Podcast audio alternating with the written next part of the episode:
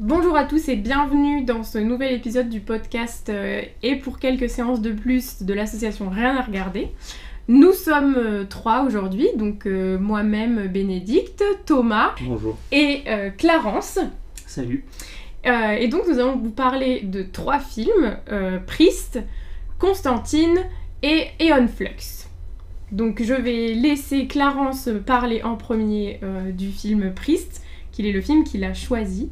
Puis ensuite nous continuerons avec Constantine euh, que Thomas nous présentera. Et enfin nous finirons avec Eon Flux que je me chargerai de présenter. Parce que euh, il faut peut-être expliquer l'histoire de euh, cet épisode du podcast, qui est à la base Clarence qui choisit le film Priest, que on, on le regarde, et moi je dis ah trop cool, ça me fait penser à Constantine, j'ai bien envie de parler de Constantine, et que toi Bénédicte tu le regardes, je dis ah c'est marrant, ça me fait penser à Eon Flux, j'aimerais bien parler de Eon Flux. Donc, Et du a- coup, on parle de trois Voilà. films qui n'ont pas énormément de lien entre eux techniquement, mais euh, voilà, excusez-moi. qui évoque des choses similaires, donc on a décidé d'en parler euh, les trois en même temps. Priest.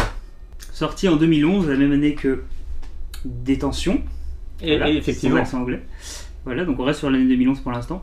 Euh, Priest qui se passe dans un monde post-apocalyptique et qui raconte euh, la guerre qui oppose une caste religieuse euh, aux vampires qui euh, ravagent ce monde. L'histoire principale du film se concentre sur euh, la nièce d'un de ses prêtres qui est enlevée et euh, ce prêtre va se rebeller contre son ordre et euh, partir euh, explorer ce monde post-apocalyptique pour euh, retrouver sa nièce.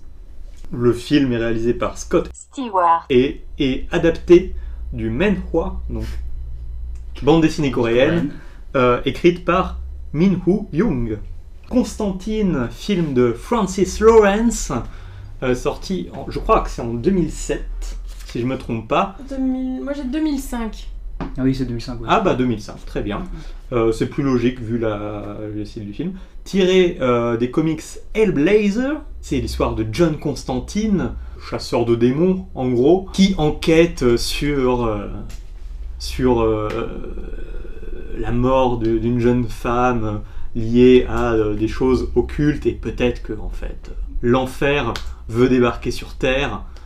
Voilà, donc un film qui se passe euh, entre euh, le monde des morts et celui des vivants, euh, pour euh, résumer un peu. Ex- Exactement. Il va alterner entre les deux. Euh, et du coup, bah, je, pour euh, Ion Flux, euh, qui est donc aussi un film de 2005, euh, c'est un film qui est réalisé par Karine Kusama. Karine Kusama. J'étais pas sûre que ça se prononçait comme ça, mais très bien. C'est aussi simple Avec que ça. Charlie Theron. Avec donc euh, Charlize Theron, tout à fait, euh, qui joue donc le personnage de Aeon Flux, qui est euh, donc on, on est dans un, on est en 2415 à ce moment-là. La population a été totalement décimée par euh, un virus qui a tué 99% de la population. Les humains se sont recroquevillés et n'habitent que dans une seule ville qui s'appelle la ville de Bregna et euh, qui est dirigée par une dynastie, euh, la dynastie euh, Goodchild, qui est là depuis 400 ans.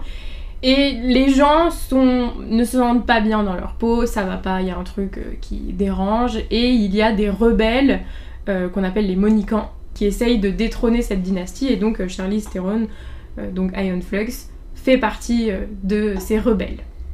Très bien. Et donc c'est tiré euh, de la série euh, du même nom euh, de 95, si je dis pas de conneries, de euh, Peter Chung. Chung, je, je sais pas comment ça se prononce. Excusez-nous pour euh, les noms des gens qu'on écorche. Déjà j'ai même un doute, est-ce qu'on dit Eon Flux ou Eon Flux? Moi je dirais Aeon Flux. Je crois qu'ils disent Flux dans le film. Il me semble qu'ils disent Flux. Je vais dire Flux pour euh, rétablir la balance comme, comme ça. Si Voilà. vous avez raison, j'aurai tort. Voilà. Et inversement. Ouais. On conseille quand même un petit peu d'avoir vu les films pour Ouais, suivre on, la on- on discussion. risque de, on, on risque de spoiler. Alors, c'est pas un truc qu'on avait dit effectivement dans le premier épisode sur Detention, mais euh, euh, ça risque de pas être très compréhensible, je pense, si euh, vous n'avez pas vu les films. Donc, euh, regardez-les parce que c'est des bons films à part Iron Flux. Je veux dire, Ce sont des statistique- bons films à part statistiquement- il y a au moins un film sur trois que vous allez détester. C'est Ouais. obligé. Minimum. au, moins, hein, franchement. Mais euh, on est d'accord quand même ici autour de cette table, on a tous aimé au moins un des trois Oui. films. Oui. Et ces trois films ont des, ont des choses défendables et c'est ça qui est intéressant et c'est pour ça qu'on est là aussi. Et non, je suis pas. Bah, bah, du coup, on va peut-être commencer par euh, Priest parce Voilà. que c'était la base. C'est euh, l'origine, c'est mon idée à moi. c'est le début Voilà. du commencement. Priest, Priest. Donc déjà, pourquoi Bah, as-tu choisi ce Alors, film? franchement, c'est pas une raison euh, très intéressante, je l'avoue. Mais Si tu nous reparles de ta mère, Clarence. en fait, ma main. non, en fait, je, simplement, euh, donc moi je suis abonné à la plateforme Shadows et je l'ai vu sur Shadows. Voilà, c'est tout. C'est vraiment pas plus compliqué que ça. C'est un film. J'ai regardé euh, les critiques qu'il y avait autour. Je me suis rendu compte que c'est un film qui passait vraiment, euh, qui avait vraiment une sale réputation. Quoi. C'est un peu fait descendre euh, partout. Et, euh, et bah, je fais Pourquoi on je- demande bien bah, je fais confiance, je- juste, justement, je fais quand même assez confiance à Shadows pour, pour leur choix. Et ils disaient dans leur, leur résumé qu'il y avait des choses intéressantes. Voilà, par curiosité, simplement, je suis allé voir par moi-même. je me suis dit, ça va sûrement pas être un chef-d'œuvre, mais je suis pratiquement sûr qu'il y a des choses intéressantes à sauver. Euh, ce que Shadows mettait en avant, c'était euh, euh, que les ponts entre le 9e art et le 7e art étaient très bien tissés. Donc voilà, ça m'a intrigué. Je me suis dit, ça a l'air d'avoir une esthétique intéressante. Voilà.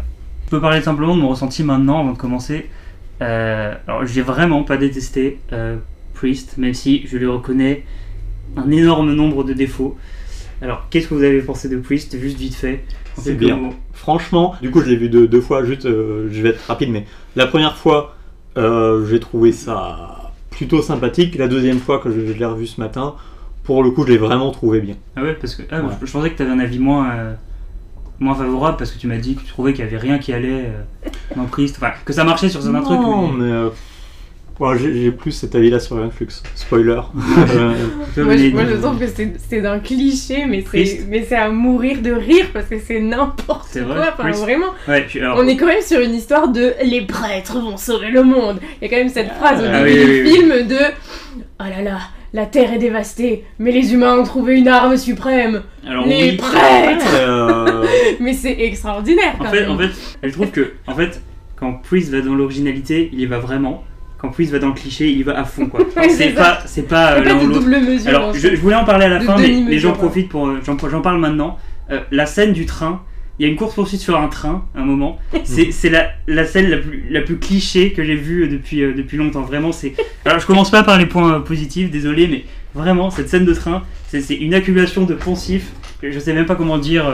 Vous n'êtes pas bon public. Non, non, mais, mais voilà. Alors, en Non, fait, mais je- toi, Thomas, tu es trop bon public. Il y a un moment, il y a des choses, ça, ce n'est pas possible, ce n'est, ce n'est En pas fait, non, non, mais, non, mais en fait, je comprends, euh, je comprends. Moi aussi, en fait, je suis plutôt bon public là-dessus parce que cette scène n'est pas ratée non plus. Tu vois. Non, non. En fait, en fait, elle se laisse même assez apprécier. Par contre, le, le moindre plan, la moindre réplique dans cette scène du train est euh, vue euh, des centaines de milliers de fois, quoi. C'est c'est incroyable. Enfin, vraiment le. le le, le- les- les- le héros et le méchant euh, qui vont dans le train, puis sur le toit, puis le méchant, Mhm. le, le personnage principal qui tombe, et le méchant qui lui fait Ah, on est pareil, euh, toi et moi, et puis il va attraper une arme, et finalement non, et puis finalement une explosion, et le, le train euh, traverse le désert en ligne droite pendant 100 ans. Enfin, c'est- c'est- incroyable, franchement. Ah oui, non, mais oui. Mais il y a énormément de scènes comme ça dans le film. Mais après, voilà, Mais- il y a un moment, il faut quand même donner un minimum de crédibilité à ces personnages, en fait, quand on les fabrique. Bah, déjà, je crois pas que l'originalité soit, un- Non. soit une fin en soi. Et euh, c'est pas parce qu'un truc qu'on a déjà vu ailleurs plein de fois que c'est pas intéressant. Non, mais là, c'est pas, là, c'est pas là, le problème. c'est vraiment. Moi, je- enfin, Moi, je suis, moi, je suis totalement Moi, j'adore. plutôt euh, bien fait dans, dans Non, mais- l'ensemble non, mais du film. la- la mais je vais y revenir après sur. dans Moi j'adore les le film. comédies romantiques qui sont euh, tracées euh, Ouais. d'une ligne euh, blanche que tu vois à 200 km et tout, ça ne me dérange absolument pas. Moi là ce qui me dérange plus c'est l'aspect... euh, L'exécution. Mais en fait c'est qu'il y a un moment où... Enfin si tu décides de faire un gouffre énorme entre la réalité et la fiction, tu pars totalement dans autre chose. Tu ne peux pas t'empêcher de rigoler quand il te dit que alors, qui va sauver l'humanité, ce sont les prêtres. Parce que tu sais que dans la réalité, t'as aucun prêtre qui fait Je- du kung-fu et je qui va venir défoncer ça- vampires. moi, je trouve ça assez remarquable. Alors, Tu as on n'a pas le même avis. c'est pas, c'est pas un univers réaliste non plus. euh. Oui, mais du coup, Et tu les, appelles pas les prêtres, tu vois, tu les appelles autrement. Tu, En fait, Je trouve ça nom. assez remarquable pour que pour moi le film arrive à pas sombrer trop souvent dans le ridicule alors qu'on parle de prêtres du futur qui font du kung fu contre des vampires. Moi, et malgré tout je trouve que c'est pas un énorme nanar et juste ça c'est un genre d'exploit quand même. Voilà. Alors c'est peut-être ju- justement c'est peut-être. Moi, je trouve que Non, tu as mais- très très bien résumé le film. Non, mais c'est prêtres du futur qui vont pour moi c'est la clé. Alors voilà je m'avance encore un peu mais pour moi c'est la clé c'est que c'est un- c'est pas un projet enfin c'est un projet euh, je sais pas si je peux dire de passion mais un projet fait par des gens intéressés. Ça j'en suis sûr. Je trouve que ça se ressent sincèrement Euh, et en fait, je trouve que ce qui fait marcher le film, alors je sais que je crois que Thomas n'est pas d'accord, mais euh, c'est je trouve le perso principal bah, vraiment intéressant en fait, bizarrement. Je trouve que c'est un perso avec euh, des vrais dilemmes moraux et tout, et, et, le, et le film, le film est aussi attachant parce que il se prend au sérieux tout le temps, et que voilà, c'est. En fait, en fait j'ai eu l'impression de voir un, film un peu. avec, des idées, mais un peu fauchées, et qui, voilà, qui, les, qui les exécutait comme il pouvait, et qui se perdait en chemin aussi. Mais en, en fait, je trouve le film attachant. Voilà, en résumé, c'est c'est surtout ça. Pour le coup, juste par rapport au personnage principal, c'est pas que je trouve que c'est mal fait personnellement, je trouve que juste pour le coup, et là ça rejoint ce que je disais, c'est vraiment cousu de fil blanc euh, son parcours. C'est-à-dire que euh, il n'y a rien que euh, on apprend sur lui ou dans son évolution euh, qui étonne. Et euh, voilà, Oh, pour moi c'est un des Mais- petits bémols euh, du film. Je quoi. sais pas, je, je sais pas si c'est une bonne idée, mais je peux pas m'empêcher de le comparer avec beaucoup de personnages des blockbusters actuels qui sont Mhm. plus transparents. Et je trouve que lui, alors c'est pas grand chose, je dis pas, c'est pas incroyable, c'est pas le meilleur personnage de l'histoire du cinéma, mais euh, c'est, sens que c'est un personnage blessé quand même. Moi je le trouve attachant, voilà, je, je veux dire, je m'ennuie pas en le suivant, je le trouve pas transparent, alors que beaucoup d'autres personnages du film par contre le sont, quoi. Genre voilà, comme par exemple le méchant qui est, qui est d'une nullité euh, assez incroyable. Oui, oui, Et en plus, ce, personnage est un prêtre qui s'appelle Prêtre. Et je le trouve quand même attachant. Voilà. Mais en fait, personne n'a de nom dans le film. Enfin, il y, a Si, que- si, si. il y a que Lily qui a un nom. Non, il y a a Shannon aussi. euh, et il y a X. Non, mais X. Bah, du coup, euh, ah oui, non, s'appelle H, X. H-I-C-K-S. H-I-C-K-S. le, le shérif Oui. Oui, je crois. Ah, d'accord. Il s'appelle X. non, pas Non mais le, voilà, le méchant il s'appelle Black Hat, euh, la, la, la, prêtresse elle s'appelle prêtresse, euh, voilà. Euh, Oui. Non, mais oui, oui. Mais c'est. Après, voilà, moi je suis quand même assez d'accord sur le fait que le personnage euh, est intéressant, mais voilà, bon, le, méchant, euh, il est défini par le fait qu'il est méchant. La, la nièce en détresse, elle est définie par le fait qu'elle est en détresse. Les parents, ils sont définis par le fait qu'ils sont morts. Et voilà, on- le oui, shérif. C'est pas parfait. euh, Moi je, moi, je parle juste du perso principal. Oui, oui, mais le voilà. reste, ceux qui gravitent autour, c'est pas, c'est pas dingue. hein, Non mais parce que du coup je voulais revenir sur ce que j'ai dit, moi je, moi je trouve que le film est vraiment très euh, amusant parce qu'il sombre facilement dans le ridicule, mais ça n'en fait pas un sérieux. film, ça n'en fait pas du tout un film euh, désagréable à regarder, au contraire, enfin moi j'ai pris beaucoup de plaisir à regarder ce film là, Ça, donc euh, j'ai trouvé ça très rigolo, mais parce que je l'ai pris aussi euh, direct en rigolant et en me disant bon bah c'est marrant quoi, je suis quand même bon public mais avec un regard un peu plus critique que, Ouais, je- que Thomas Je disons. reste attaché à ce film. Voilà, je trouve que c'est un film un peu raté sur beaucoup de points, mais attachant. Ouais. alors euh, moi je pense que je vais divaguer beaucoup donc je vais, peut-être euh, un peu me concentrer du coup juste par rapport à, à l'univers. Alors j'entends euh, ce, que, ce que vous dites. Moi personnellement cet univers j'adore. Enfin j'adore ce type d'univers. En fait euh, ce, ce monde post-apo avec euh, des villes à la Blade Runner, euh, à côté des grosses fermes, euh, Yeah. une ambiance très western et tout, une histoire de euh, vampires qui des vampires qui ressemblent un peu aux aliens d'Alien Covenant en fait. Et avec le gros, lui c'est plus le, le liqueur de Resident Evil.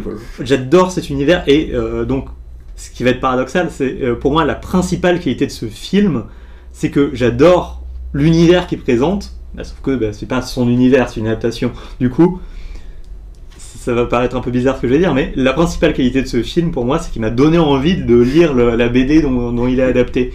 Euh, alors que je n'ai pas encore fait du coup, mais j'ai très envie de le faire. C'est pour ça que, je, euh, que je trouve que le film est très attaché à l'œuvre originale aussi. Quoi. Je trouve que c'est un film très respectueux du. Enfin, je suppose. Tu vois, sans, On av- sans sait pas, avoir lu, mais- sans avoir lu le Manoir, je trouve que quoi. Manoir, je trouve que je, je trouve qu'on sent l'attachement au projet initial vraiment. On sent la volonté de pas juste faire un piège à fric et de d'offrir quelque chose quand pas, même. C'est pas impossible. je Bah, trouve que l'esthétique du film déjà est très belle. Ouais, je suis d'accord. Il y a plein de plans qui ressemblent à des couvertures euh, d'albums de métal Mhm. et ça c'est quand même assez cool. Euh, c'est ce que j'ai un peu reproché, c'est que j'ai l'impression que le, la, le film, euh, c'est que du noir ou du blanc, quoi. Il n'y a pas de couleur. le Oui, film, oui, a- Oui. c'est- vraiment pas contrasté, il n'y a, il y a pas de... Enfin, c'est très contrasté dans moi, les... je trouve C'est une esthétique très vieille, blanc. Ouais, ouais. très vieillotte, mais. Moi, je- je- donc ju- justement, je voulais dire un mot sur la, sur la photo, du coup, donc, qui est signée quand même Don Burgess, qui est entre autres un habitué de Robert Zemeckis. Pour moi, c'est une des grosses qualités du film. Vraiment, je trouve qu'elle ajoute énormément à l'ambiance du film. Je trouve qu'il y a un truc Il y a un Oui, truc oui. très poisseux, euh, notamment dans, bah, hors, de, hors de la ville. A- je Ouais. trouve ça très beau. Alors, je dis pas que c'est une photo qui gagnerait des Oscars, hein, mais euh, je trouve qu'elle apporte énormément. Oui, oui, Et alors, on parle déjà de trois films, donc je vais pas rester longtemps dessus, mais euh, le film précédent du réalisateur, qui s'appelle Légion, qui est déjà avec Paul Bettany, je trouve que un des énormes défauts du film, c'est qu'il a une très mauvaise photo, et en plus il a la mauvaise idée pour un film qui n'a pas un bon directeur photo, d'avoir les trois quarts des scènes qui se passent de nuit, et du coup c'est juste illisible et dégueulasse. Et euh, pour moi, une des raisons pour lesquelles il y a un step-up incroyable entre euh, Légion et, euh, et Priest, c'est vraiment la photo. Et, et, ouais, moi je rejoins totalement clairement, ce film il a de la gueule quoi. surtout que voilà, les pareil, en fait les effets spéciaux sont pas forcément parfaits, mais on s'en ah, fiche. on s'en fiche parce que non. Mais bon, on les voit pas de, trop. De, Légion, tu veux dire. de, de Priest. Oui, mais voilà, en fait, ce qui compte, c'est l'effet marche en fait, tu vois. même, je trouve que ces longues traversées du désert avec ces monuments qui émergent de temps en temps. Ah oui, non, ça c'est beau. Non, mais voilà, moi, moi, je, moi, je, des effets, euh, genre euh, dans le climax, t'as euh, Black Hat qui se met à, à bouger en accéléré, t'as des ah, fous de mouvements ah, dégueulasses, tu vois. je parle. quand le, le train explose, non. Alors attendez, t'as envie de, de, de, te mettre de l'eau bénite dans les yeux. Je crois qu'il y a un espèce de plan à la fin de la gamine sur le train. Alors, je sais pas, ça vous dit quelque chose, mais la caméra passe dans son œil ou quelque chose comme ça, ça vous dit rien? Non. Ah, en, vrai, ça me, je trouve pas mal. en fait, il y a un moment où on voit l'œil de Black Hat et, on la voit. Euh, non, justement, en fait, c'est là. Ah non, en vrai, je trouvais ce plan bien, justement. Ah, il est bien, ouais. Et en fait, je trouve que ces touches de, y a, ces touches d'originalité là, euh, ça parsème quand même le film. Il y a quand même plein de petites choses de temps en temps. Surtout que ce plan de, on voit vraiment le, méchant dans l'œil de la petite fille du coup, et euh, c'est l'inverse. On, voit la fille dans l'œil méchant. dans l'œil méchant. Mais ce plan justement qui arrive dans cette séquence du train qui est farci de clichés, c'est voilà, c'est vraiment rafraîchissant. Le, le film balance toujours un peu là-dessus. Je, je, me suis demandé si c'était pas euh, alors, j'ai pas de preuves, hein, mais si c'était pas un truc qui était tiré de la BD, parce que c'est, ça, ça, fait vraiment image de BD. Je, me disais pareil de la ville, euh, quand il quitte la ville la première fois, enfin et plusieurs autres fois, c'est vraiment ce gros pâté de ville là, en milieu du désert, c'est vraiment une image très euh, fantaisiste quoi. En plus, c'est très beau, enfin dans son genre, mais oui, je pense que ça appartient à la BD. Euh, bon, moi je suis en train de relire un peu toutes les notes que j'avais prises sur le film, et quand même, il y a énormément de clichés qui sont un peu fatigants. Le, Pas du tout. Non mais le, tout le jeu déjà du personnage au début, euh, que euh, voilà, euh, sa, famille en gros vient d'être attaquée par des vampires alors que lui il est prêtre et que le, le shérif vient le chercher. et là, cette scène elle est terrible quoi. Il vient d'apprendre que sa famille vient de mourir, l'autre est là. Ah, prêtre, il faut vraiment que tu viennes avec moi pour les sauver. Si tu ne viens pas avec moi, j'irai seul, tant pis. Et le prêtre qui est là, qui ne bouge pas, qui est devant la fenêtre. Pour moi, le problème, c'est vraiment le, jeu des acteurs. Il est pompeux, moins que les dialogues. Oui, mais le, jeu des acteurs, il vient aussi de la direction, tu vois. Enfin, un acteur, il joue pas naturellement comme ça. Hein, euh, pour moi, vraiment beaucoup, beaucoup de ah. direction. Mais du coup, je continue. je suis terminer, mais pour moi, c'est vraiment la direction d'acteur qui va pas. C'est pas les acteurs. On y reviendra. Mais c'est une direction qui a été choisie pour aller justement dans ce style cliché. Donc, je continue un peu sur mes, sur, sur mes, mes idées là de, de, clichés. On a tous le cliché de euh, la ville et se fait totalement laver le cerveau par euh, des phrases qui sont dites en permanence dans la ville. Euh, il y a une scène où le prêtre décide de partir à l'attaque. On a vraiment la scène de il enfile ses gants, il enfile ses bottes, avec des gros plans, il prend son gun, il, prend, il prend, sa moto, et il s'en va. Et genre ça, avec une musique. mais parce que mais c'est juste que c'est cliché. Pour moi, ce genre. Quand ça. C'est pas grave, c'est pas grave. Quand ça se limite à ce genre de plan seul, c'est pas très grave. Tu vois, c'est même des plans que. Moi je trouve que, cliché, moi, je trouve que le film est suffisamment incarné euh, par la suite par, par d'autres choses que. Euh, oui, mais voilà, je, vois pas ces personnages comme des coquilles vides ou pour le coup. Euh, si, si, si j'avais aucun attachement pour ces personnages, si j'y croyais pas un seul instant, ce genre de truc, je me dirais, ouais, c'est ridicule. Mais surtout que c'est mais, des plans clichés. Moi, j'arrive à y croire. C'est devenu des plans clichés. c'est devenu des plans clichés parce qu'on apprécie de les voir. Donc en fait, dans la masse du film, quand ça, quand ça se, se dire, quand ça se restreint à ce genre de plan qui dure que quelques secondes, c'est pas grave, c'est même assez agréable à voir. Moi, voilà, quand ça dure tout le long de la scène du train, c'est plus embêtant, tu vois. Mm, bah, vraiment, là, c'est. Moi, je trouve que ça ponctuait beaucoup trop souvent le film et que, du coup, il y a vraiment eu beaucoup de moments où je me suis mis à rigoler devant le film. Et c'est un peu dommage parce que quelque part, ça me sort du film en fait. De, tu vois, je, je, suis plus dedans parce que je suis en mode putain, mais c'est pas possible. Et moi, je trouve que, surtout que c'est en fait, le problème, c'est argent ce que tu dis, mais c'est un film un peu bâtard parce que il est, pour moi, il est plein de promesses mais qui sont pas euh, tenus ou qui vont pas du tout jusqu'au bout. Quoi. Mm. Pour moi, il y a plein d'éléments, il y a plein de bons moments et qui sont expédiés en euh, deux minutes. Quoi. Et je vais vous dire à quel moment j'ai vraiment arrêté de. Enfin, à quel moment je vais commencer à me dire que c'était bon, c'était un film moyen, qu'il y avait des vrais problèmes. C'est euh, justement après qu'il quitte la ville en fait. Je trouve toute la scène dans la ville au début vraiment bien. Franchement, j'ai pas grand chose à y reprocher. Je trouve que esthétiquement, c'est. Oui, c'est peut-être un peu déjà vu, mais c'est très joli. Et euh, en plus, le film commence par une séquence animée, ce qui pareil, c'est pas Oui, incroyable, ça, mais c'est une bien. plus-value. Une séance réalisée par, attention, attention, par Mm. Jendi Tar- Tartakovsky, Ah qui a oui réalisé, qui a réalisé Hôtel Transylvanie 3. Voilà, un film avec des vampires aussi.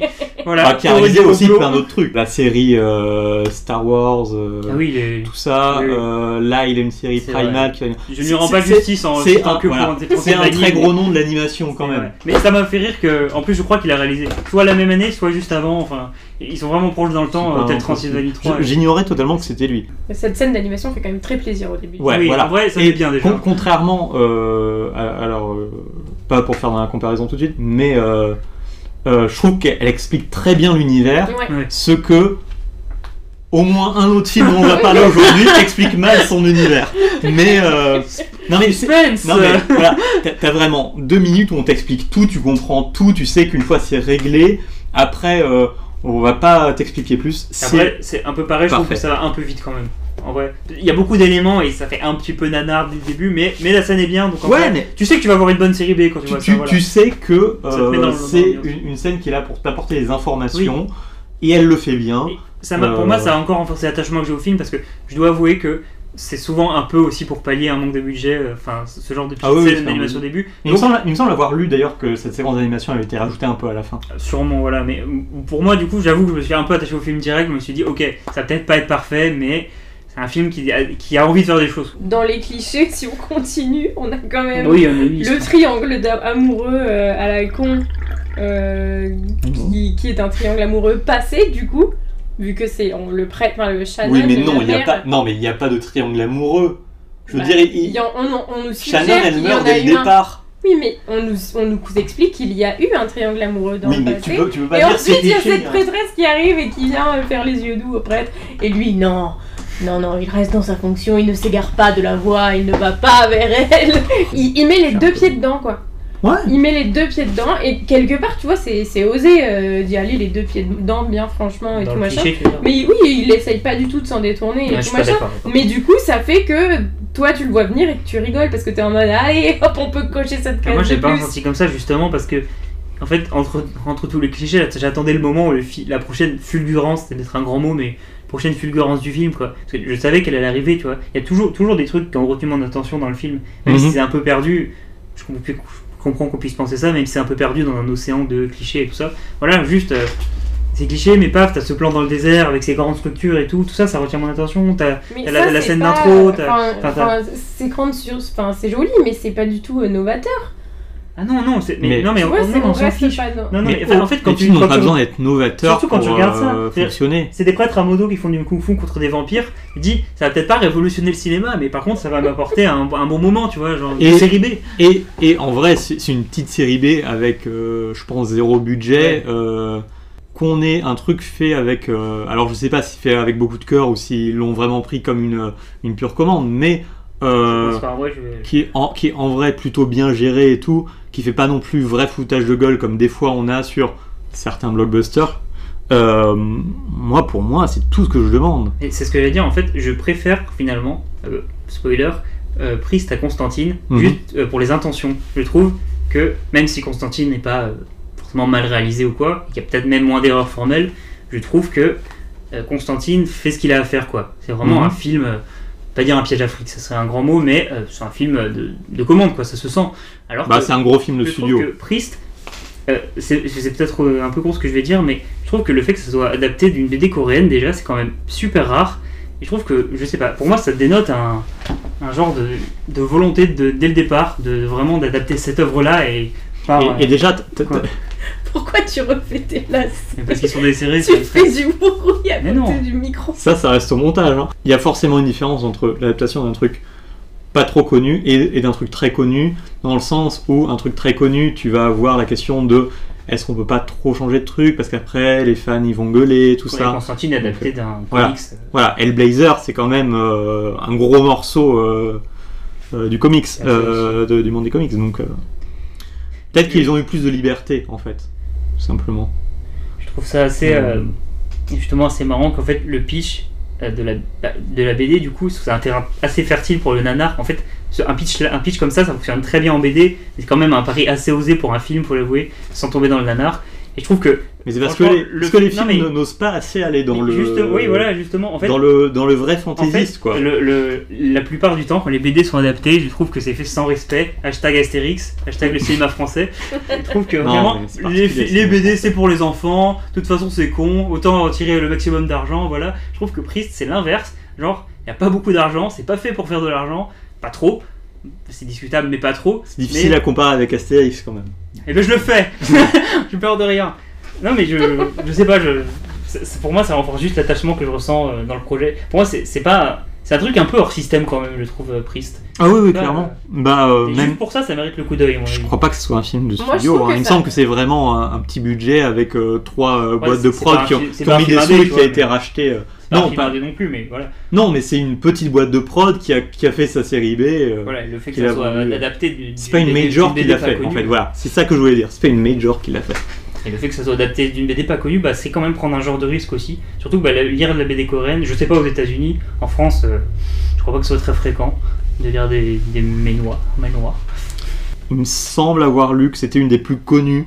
aux États-Unis. Euh, non, mais parmi de- donc euh, les Ménois, euh, c'était une des plus connues comme comme Astérix peut bien fonctionner aux États-Unis aussi, quoi. Ok, je suis pas au courant, mais. Alors que ils vont s'en foutre d'un truc français qui va sortir peut-être maintenant.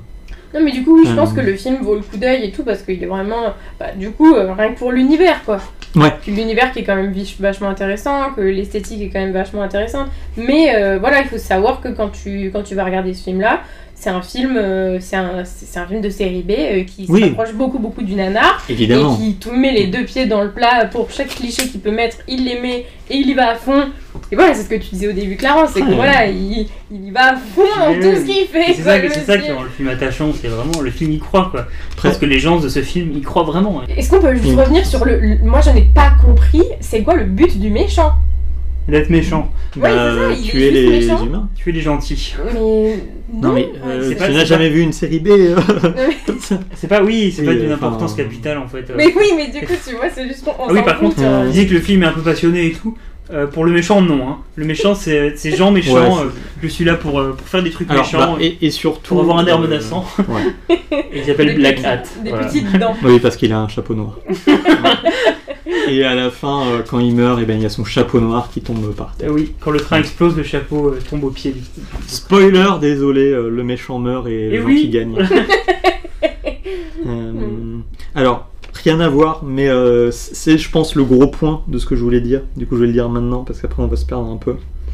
Euh, je trouve que le film a réussi quand même des trucs au-delà de j'aime bien l'univers. euh, il faut quand même euh, tirer les lauriers pour certains trucs. Je trouve le film bien, très bien fait narrativement. Peut-être que vous serez pas d'accord. Et je- entendrai pourquoi. Sérieux, Thomas, là? Alors, ce qui est rigolo en plus, c'est que euh, du coup, quand j'ai checké le CV du scénariste, c'est quand même le mec. euh, je crois que ses seuls crédits, c'est donc ça. Merde, comment ça s'appelle la- les trucs de vampires avec euh, Twilight avec Non. Kate euh, Beckinsale? Euh, Basi- euh, Underworld. Ah oui. euh, Ah oui, Underworld. Oui, oui. Voilà, donc une suite d'Underworld Oui, oui. et Ah, euh, et euh, le dernier chasseur de vampires avec Vin Diesel. Donc quand je pense quand je pense série B bien bien scénarisée, je pense pas à ces titres-là en premier. Et donc c'est pour moi c'est la surprise. En fait, non pas que je trouve qu'il y ait des dialogues sensationnels, que ce soit- mais je trouve très bien euh, cadré au niveau euh, narratif dans le sens où c'est vraiment les personnages vont d'un point A à un point B à chaque fois et après ils reviennent. Oui, Donc il y, a- un truc, il y a un truc très linéaire et je pense pas que d'écrire de façon liné- euh, un truc aussi linéaire soit simple justement euh, parce que euh, bah, c'est très facile d'écrire de façon euh, très confuse, tu restes sur les mêmes endroits et tout. Alors non seulement je trouve ça très bien fait, donc ce truc de ils vont un point A à un point B puis ils reviennent au point A. Je vais faire une comparaison qui va peut-être sembler une dinguerie. Je dis pas que c'est aussi bien fait que dans le film avec lequel je vais comparer, et bien sûr, avec le film que je vais comparer, c'est loin d'être la seule chose qui en fait un énorme, un énorme film, mais c'est un peu comme euh, une des qualités qu'a Mad Max Fury Road, en vrai. Le euh, point A, point B, puis on revient au point A. Après, c'est quand même très simple. Enfin, c'est. Mais, mais en fait, c'est c'est rare d'avoir un truc aussi simple dans euh, le déroulé. Ouais, ouais. narratif du film. Et, euh, Ce qui est simple. et fonctionne en, mieux. en- en- en le revoyant ce matin, je me suis rendu compte d'un autre truc, c'est que pourquoi ça marche aussi bien comme ça, c'est parce que à chaque fois qu'ils vont d'un endroit A à un point B, puis à un point C, etc., on a vraiment une ambiance différente à chaque fois. Et tout est cohérent, bien sûr, c'est pas euh, on passe dans un autre monde, mais euh, la ville, euh, la ferme avec cette ambiance très poisseuse, euh, le repère euh, des, des vampires, euh, la, La prison, réserve, à- ouais. voilà la réserve. Euh, après le train, t'as quand même des ambiances très différentes. euh, du coup, t'as as toujours ce renouvellement. Et je trouve que euh, le film est très bien équilibré en fait. On passe suffisamment de temps à chaque truc, on découvre des nouvelles choses. Du coup, pour moi, c'est dur. euh, je pense que c'est dur de s'ennuyer devant ce film en fait, Je suis Mm. d'accord pour ça. parce que euh, C'est voilà. pas forcément un gage de qualité, mais. ouais, mais euh, en vrai, moi, ce que bah, tu sais qu'on n'est pas d'accord sur ce point-là, mais euh, Ça serait bien qu'on Euh. fasse un podcast là-dessus. Ah ouais, trop bien, trop bien. et je le sortirai le 1er avril, mais en fait, euh, là, on est le 8 avril euh, aujourd'hui et j'ai toujours pas, sorti. Excusez-moi. Euh, Tant d'amertume dans un seul homme. Alors, bon, pour le coup, il y a un truc qui, je trouve, fonctionne vraiment pas dans le film, c'est la direction d'acteur. Et euh, donc là, là aussi, je vais essayer de développer un peu le truc. Pour moi, c'est pas les acteurs, dans le sens où. euh, C'est des acteurs qu'on connaît quand même, donc on sait Bah, qu'ils savent jouer autrement. en, en fait, euh, pour moi, c'est pas les acteurs dans le sens où tout le monde joue mal. Et c'est pas possible qu'ils aient tous décidé Ouais. d'avoir des mauvaises idées en même Je suis temps. pas trop d'accord pour l'acteur principal en fait. Donc pour moi ça me suffit. Je trouve que l'acteur principal Je s'en trouve sort. pas très bon. Je trouve que les Paul seuls- Bettany. Les seuls, les seuls, oui. Je trouve que les seconds rôles sont tous à la ramasse. À, à, à Euh, ça va pas être facile de, de prendre au sérieux un film Voilà, comme ça, et donc, comprends. Autant il y a des acteurs, notamment celui euh, qui joue le, le shérif, qui je pense c'est une des pires performances Ah oui, du euh, film. Alors lui je le connais pas du tout, je l'ai vu. Euh, quelque chose. Voilà, j'ai jamais vu ailleurs, donc C'est vrai Moi je l'ai vu dans plusieurs autres films. d'accord. Donc en fait ça peut très bien être juste un mauvais acteur. Ca- Cam Gigandet, c'est ça? X Qui joue X? Oui. Ouais voilà. Mais par exemple Karl Urban, c'est un acteur que j'adore. Il joue dans Never Back Down. Euh, Euh, Gigandet. Super. Euh, Il joue dans Twilight aussi. super. Il aime beaucoup les vampires. Ouais. Il aime les vampires. Là, Il aime la Marc, le, le scénariste, dont j'ai dit Underworld et, euh, Ouais, Et, euh, et le dernier chasseur et de vampires. hein. euh, Tartakovsky. Franchement, il y a Ouais. un, un vampire univers là. Mais dans Twilight, Incroyable. il joue. euh, Attends, maintenant quelle année? En 2011 Je suis pas sûre que si c'est sorti Twilight en 2011.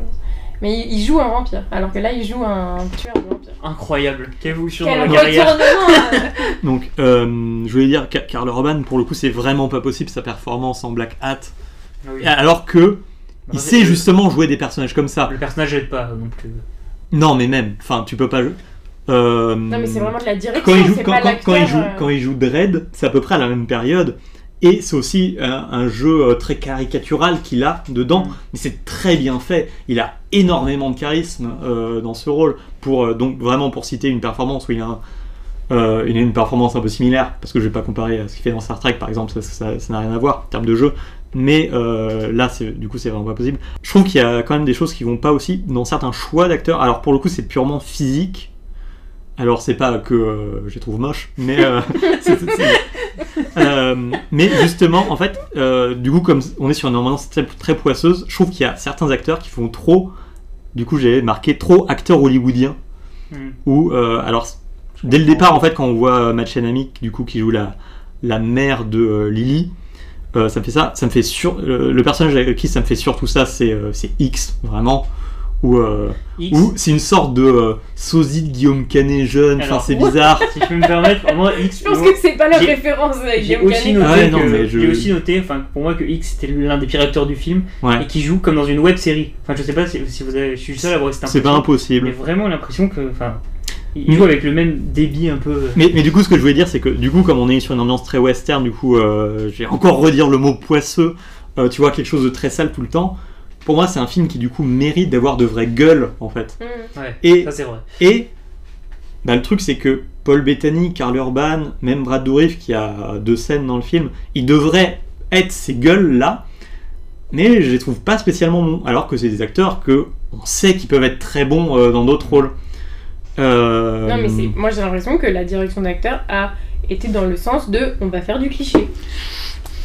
C'est pas aussi simple que ça. Bah c'est pas, ça vient pas des acteurs. Tu viens de Pour le moi, démontrer cliché, c'est- toi-même. ça veut pas forcément dire euh, mauvais. Non, mais. Non, euh, non, mais eh, j'ai Non, pas dit mais- mauvais, j'ai dit cliché. Et depuis le début, Ouais, je dis cliché. moi, pour moi, Et s'ils j'ai sont pas dit- à mal aucun moment, dirigés, j'ai dit pas. que le euh, film sont était dirigés mauvais. Ok, je dis ok. au contraire que même le film est agréable à regarder. C'est juste que c'est c'est cliché dans le sens où c'est déjà vu et ça correspond à des codes de Ouais. ce genre de film-là. Ok, ok. Et donc, euh, il veut se coller à ces codes-là. Alors, par rapport à Paul Bettany, dire que pour le coup, je trouve que physiquement, il est assez parfait pour le personnage. Parce que, alors, je pense que c'est beaucoup le costume qui fait ça. Euh, mais euh, du coup, il a cet aspect. Bettany, c'est le prêtre, du coup Ouais, euh, du coup, cet aspect un peu plus grand que les autres, un peu squelettique, tout ça, euh, qui fait que. euh, il fait pas trop héros hollywoodien, en fait. Mm. Je veux dire, c'est plus un acteur de second rôle qu'un pur Mm. héros, dans le sens blockbuster du terme. De- du coup, ce que je me disais, c'est que si jamais il devait faire un nouveau film Priest, même qui, qui n'a aucun rapport avec ça, je le verrais bien euh, de nouveau dans le rôle. Parce que euh, c'est. Je suis pas convaincu que c'est la prestation, mais dirigé autrement, il devrait être parfait dans le rôle. Et donc la comparaison que je voulais faire, c'est euh, Thomas Jane quand il joue le Punisher dans le film de 2004, qui est une horreur sans nom. Je sais pas si vous l'avez vu, Non, mais ne le faites pas. Ben, je trouve vraiment atroce en Punisher. Et quelques années après, euh, il a joué dans un fan film Punisher, qui est vraiment un court métrage de, moins de 10 minutes, et où il reprenait le rôle aussi. Et pour le coup, il était vraiment incroyable. Et juste que, quand tu le voyais dedans, tu disais Ah, mais c'est logique. Déjà, physiquement, c'était logique. Mais euh, bien dirigé, c'est euh, parfait. Et du coup, je me dis la même chose sur Paul Bettany. C'était l'acteur parfait pour le rôle, mais pas bien dirigé. Ouais, mais je, je répète, je trouve que c'est peut-être le moins pire du film en vrai.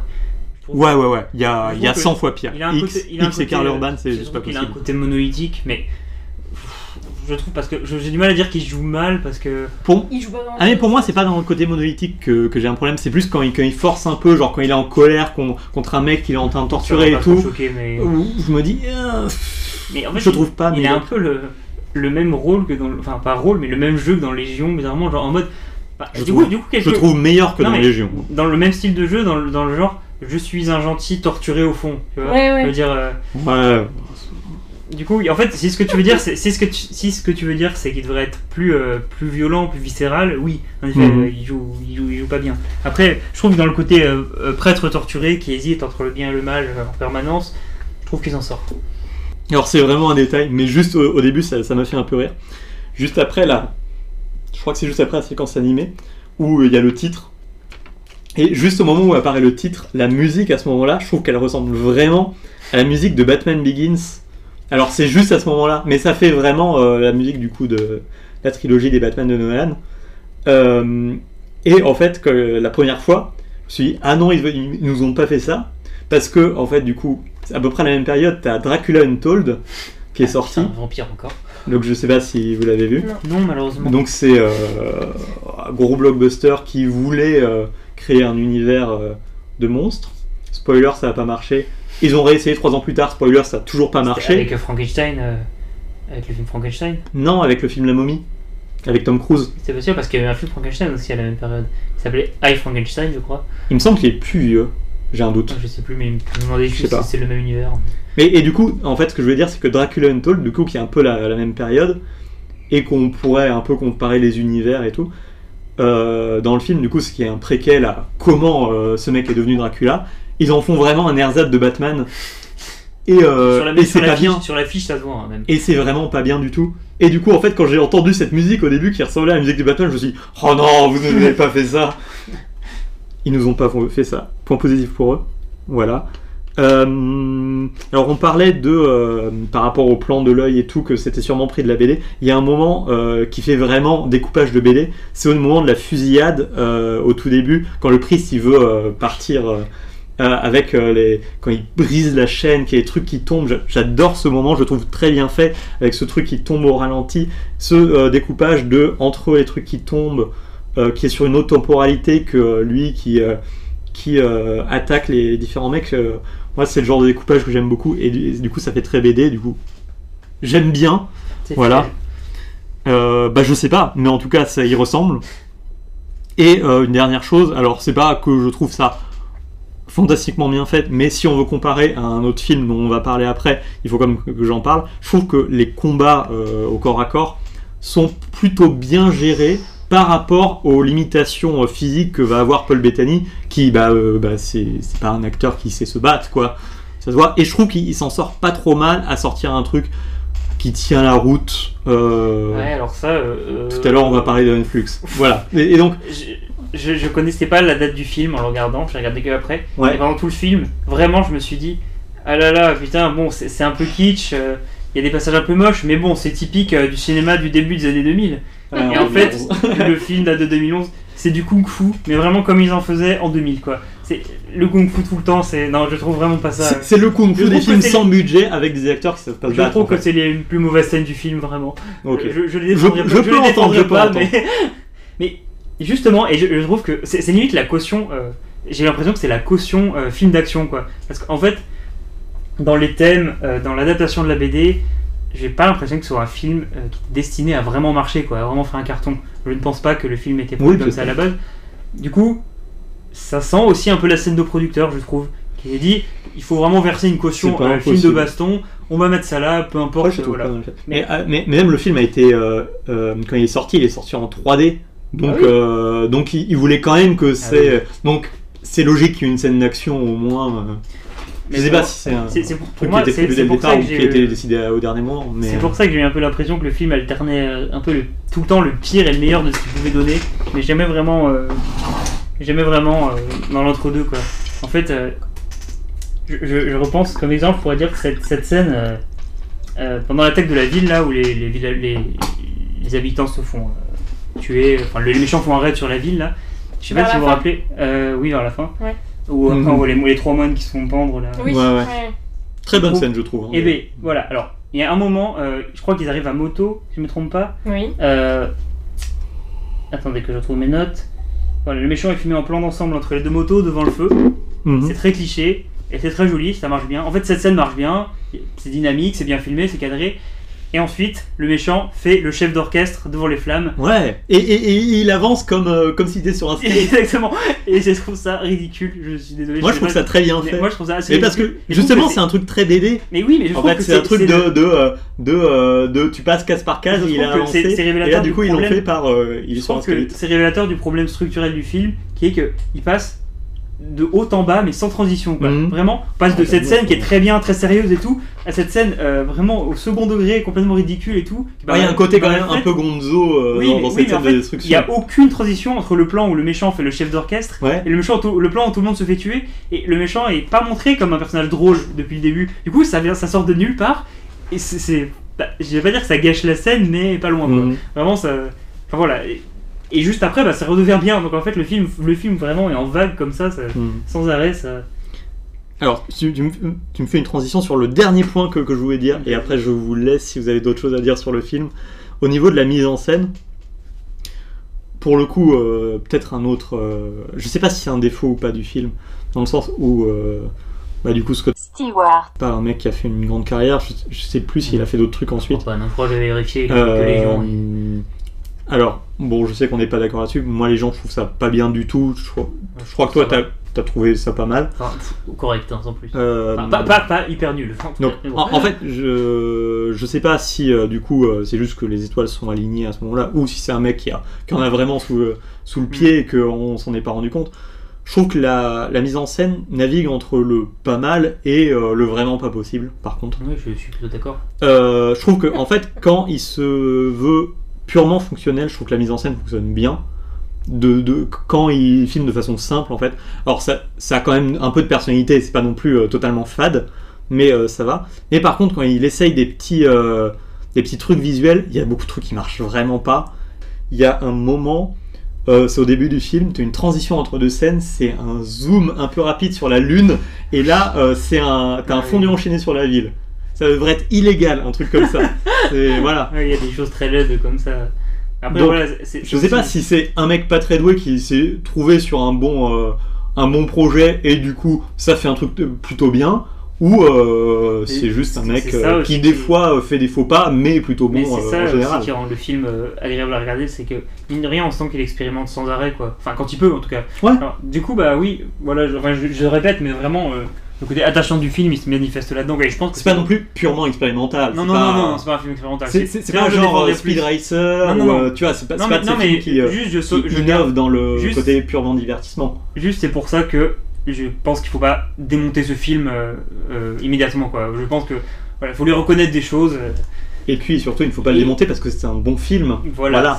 Enfin, en tout cas, ça se défend. Et je trouve que c'est assez beau et même assez naïf, finalement, euh, le- la, la croyance du réalisateur dans son film, qui, euh, à mon avis, est, euh, se manifeste parfaitement dans le plan final qui laisse complètement, qui m'a laissé complètement sur ma faim. Euh, il quitte la ville à moto. Et fin, voilà.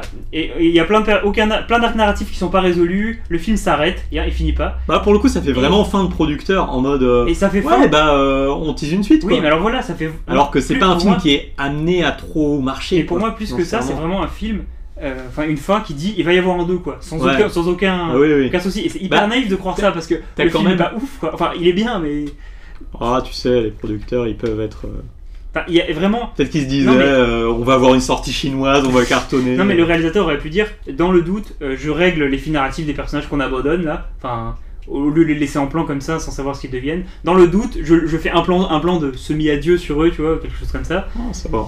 Et non, vraiment là, ça coupe et c'est fini, hein. Je trouve À la qu'il y a pas- Moi, je il y a trouve- pas tant d'arcs narratifs qui sont laissés de côté. Enfin, Bah, c'est plus la- que la fin euh, va tu comprends qu'ils vont vivre leur vivre euh, La, Oui, la leur fin va, derrière. la fin va vraiment Mais- vite, elle est expédiée quoi. Bon, moi, Oui, je dirais oui, le, oui, le la plus fin gros problème vite, hein. Qui- amène ce minutes, truc dans. euh, Moi, je trouve que le plus gros problème dans le fait de vouloir teaser euh, une suite, c'est que- c'est qu'ils disent clairement Oui, on les a battus, mais la reine n'était parmi, pas parmi Oui, eux. mais voilà, c'est. Notre guerre ne fait que commencer. Et elle n'a jamais fini. Enfin, elle n'a jamais commencé du coup. voilà, euh, je pense qu'il est encore en train de faire de la moto dans le désert à cette heure-ci. Ces motos sont cool, je tenais à le dire. Ça va, c'est pas mal. Ce côté un peu euh, steampunk euh, dans cette ambiance, ça, ça va.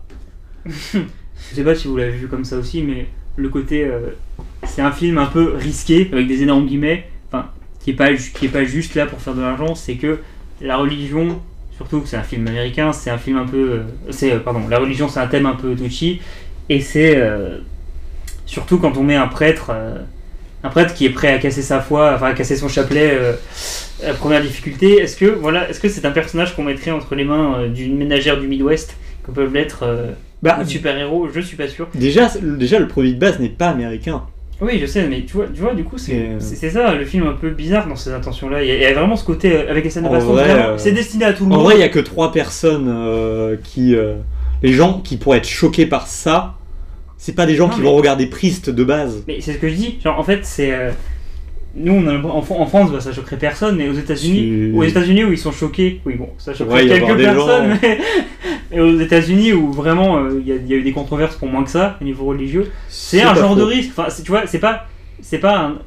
Enfin, dans, dans beaucoup d'autres films, surtout du cinéma hollywoodien, les producteurs auraient dit non, ce personnage euh, croit en sa foi euh, jusqu'au bout, quoi. C'est, Mais il Voilà. croit en sa foi. Mais oui, c'est Le, ça. le truc, c'est l'église. il, a, il la met en doute, un, mo- enfin un Non, moment mais il Non, non, il croit, il, croit, il, croit, il croit toujours en Dieu. Le truc, c'est l'église. Mais- Et, mais ce qui, c'est ce qui est- aussi ce qui est ça. une euh, C'est un thématique. euh, un personnage qui, euh, qui interroge sa foi par ordinateur, une scène que je trouve quand même assez intéressante. Et voilà, il, est- il interroge sa foi par ordinateur, c'est quand même intéressant et c'est pas. C'est pas le- l'exemple religieux à suivre, quoi, pour moi. Non, non, Surtout que c'est un prêtre qui est prêt à devenir Non, ultra violent. C'est pas une bonne il image de la n'interroge religion. pas sa foi, il a des doutes. Il a des Oui, doutes. Ça ne représente pas la religion, tu, tu vois l'univers non, dans non, lequel c'est. non, mais je veux dire, c'est simplement pour dire que c'est pas un. En fait, il remet en cause l'institution à laquelle il appartient. Et c'est moi, c'est aussi pour ça que je trouvais que les trois euh, films se mettaient bien en lien. euh, parce que les trois films interrogent les institutions dans lesquelles les personnages euh, euh, existent. Et, et là, c'est pas du tout sa foi qui remet en doute. hein. Lui, il a pas de doute sur le fait qu'il fait, il fait ce qu'il faut faire. Oui, oui, c'est le truc ecclésiastique qui, qui remet en cause. C'est Et d'ailleurs, il y a un foi. personnage à un moment qui lui dit euh, Tu te prends pour qui? Est-ce que tu crois vraiment que t'es la main de Dieu Tu vois? Je crois que c'est le frère sur son lit de mort je- qui dit un truc du genre C'est simplement. T'as eu un don, là, là, Non, mais c'est surtout qu'il y a un dialogue à un moment, c'est euh, on obéit à Dieu, on n'obéit pas à l'église, quoi. Un truc Oui. comme ça. Pour moi, c'est juste pas un film euh, qu'on pourrait trouver. euh, Enfin, Oui, c'est. euh, C'est c'est pas, c'est osé. pas- c'est pas de la propagande religieuse, euh, j'exagère, c'est pas, pas le mot, mais euh, je comprendrais plus qu'on trouve. Qu'on considère Constantine par exemple comme une sorte de message ultra religieux quoi. Non, non, Non. moi, non. moi je aussi Bah, je le vois plus comme ça. Bah alors, on en bah, parlera, mais en fait, Hell- plus son truc quoi. Hellblazer, c'est un truc très punk à la base, quoi. Oui, mais justement, ce Donc, qu'on- on en euh, parlera, mais ce qu'on a fait Constantine, c'est pas. euh, pas un film particulièrement punk, quoi. Pour moi, Tout à fait. Tout à fait. Mais destiné au plus grand nombre. Mais c'est un film moi, je un peu, ajouter, c'est que, euh, euh, un peu rendu gentillet. Mais, euh, Non mais oui, en fait, c'est pas grand-chose. Non, C'est mais pas grand-chose, mais c'est- dans- pour moi, ça dénote les différences d'intention, par Oui. exemple, entre Constantine et Priest, j'entends, qui existent. Et je sais pas, je trouve ça déjà assez louable. C'est vraiment pas grand-chose, mais je trouve ça assez louable. Dans- mais déjà dans Priest, en fait. dans Priest, il y a vraiment cette idée de il y a une institution qui s'appelle l'Église, au sein de laquelle il y a les prêtres et les prêtres font ce que l'Église dit.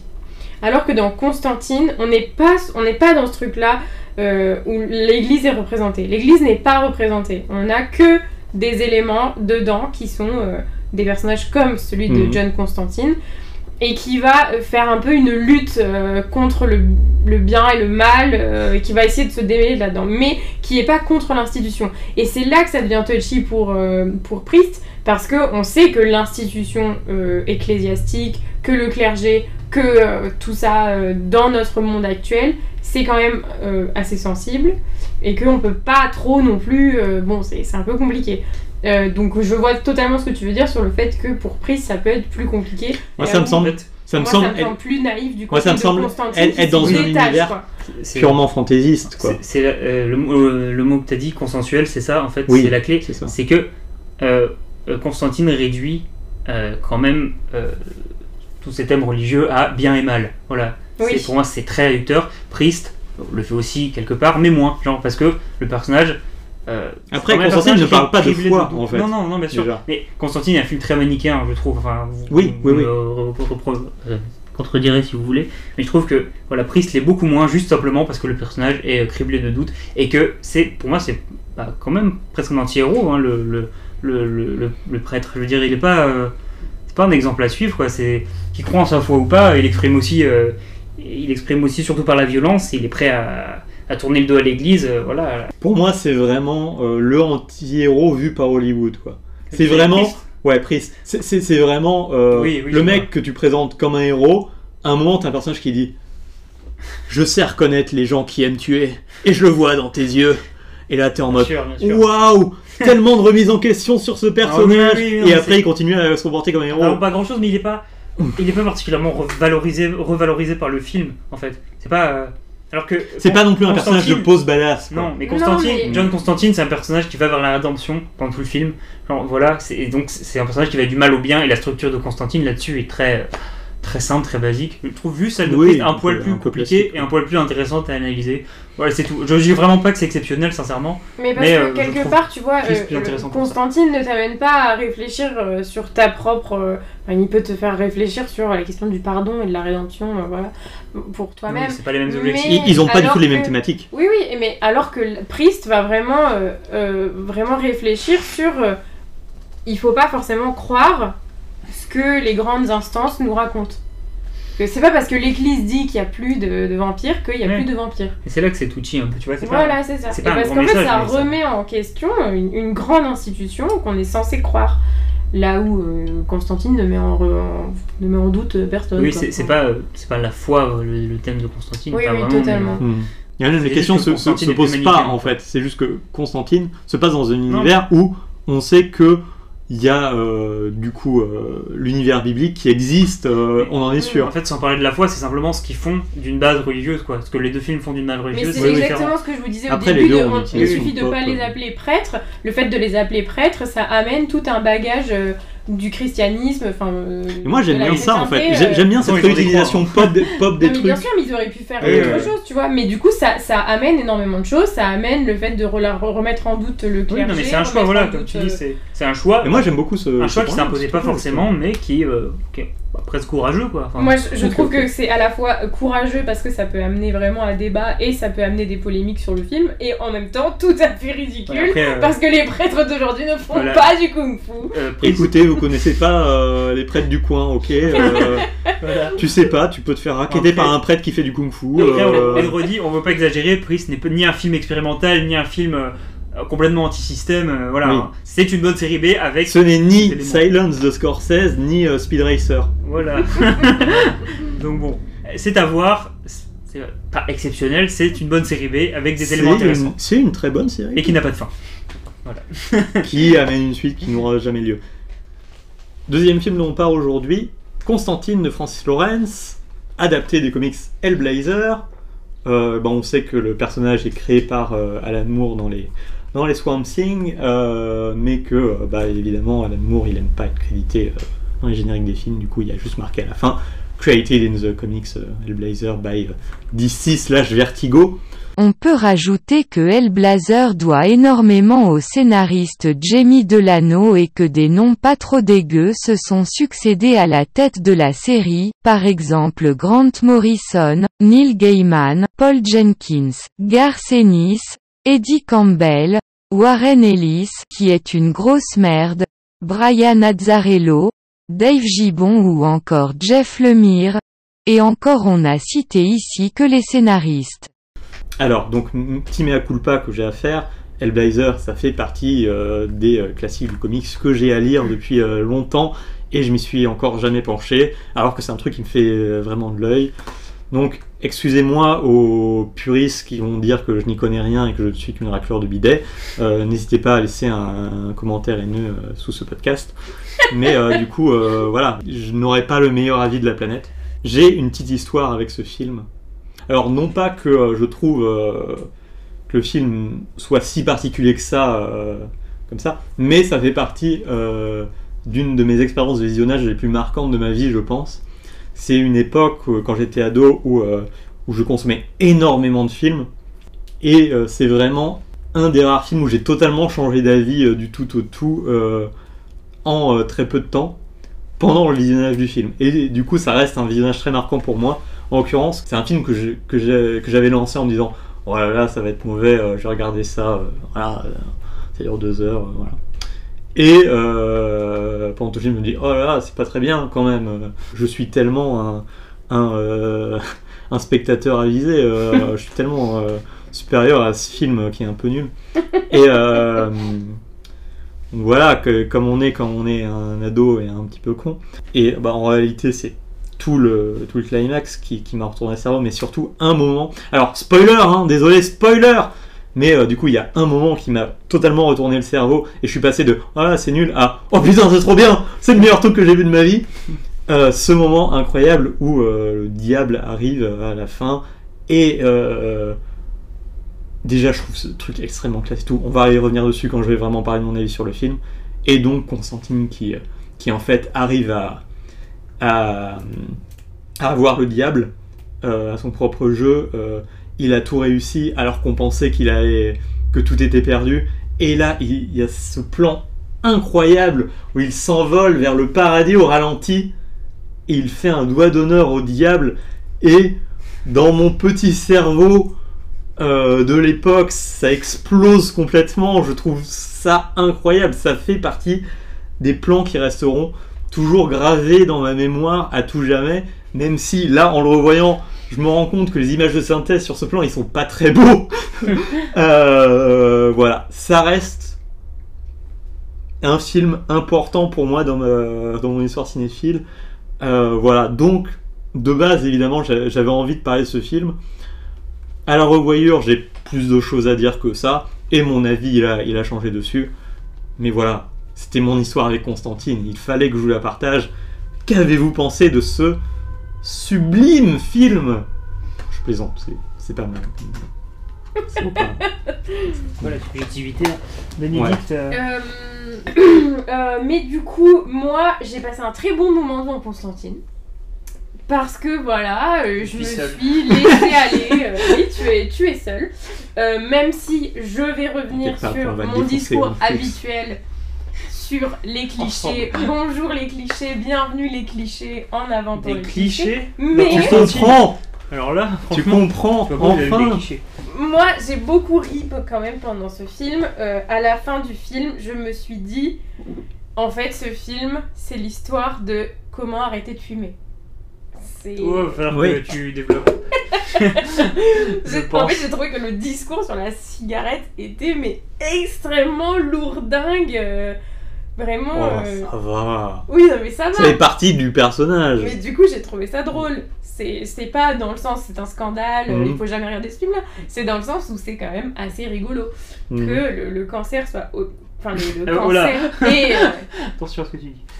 Oui, bah le cancer des poumons, quoi. C'est rigolo le cancer. Oui, c'est rigolo.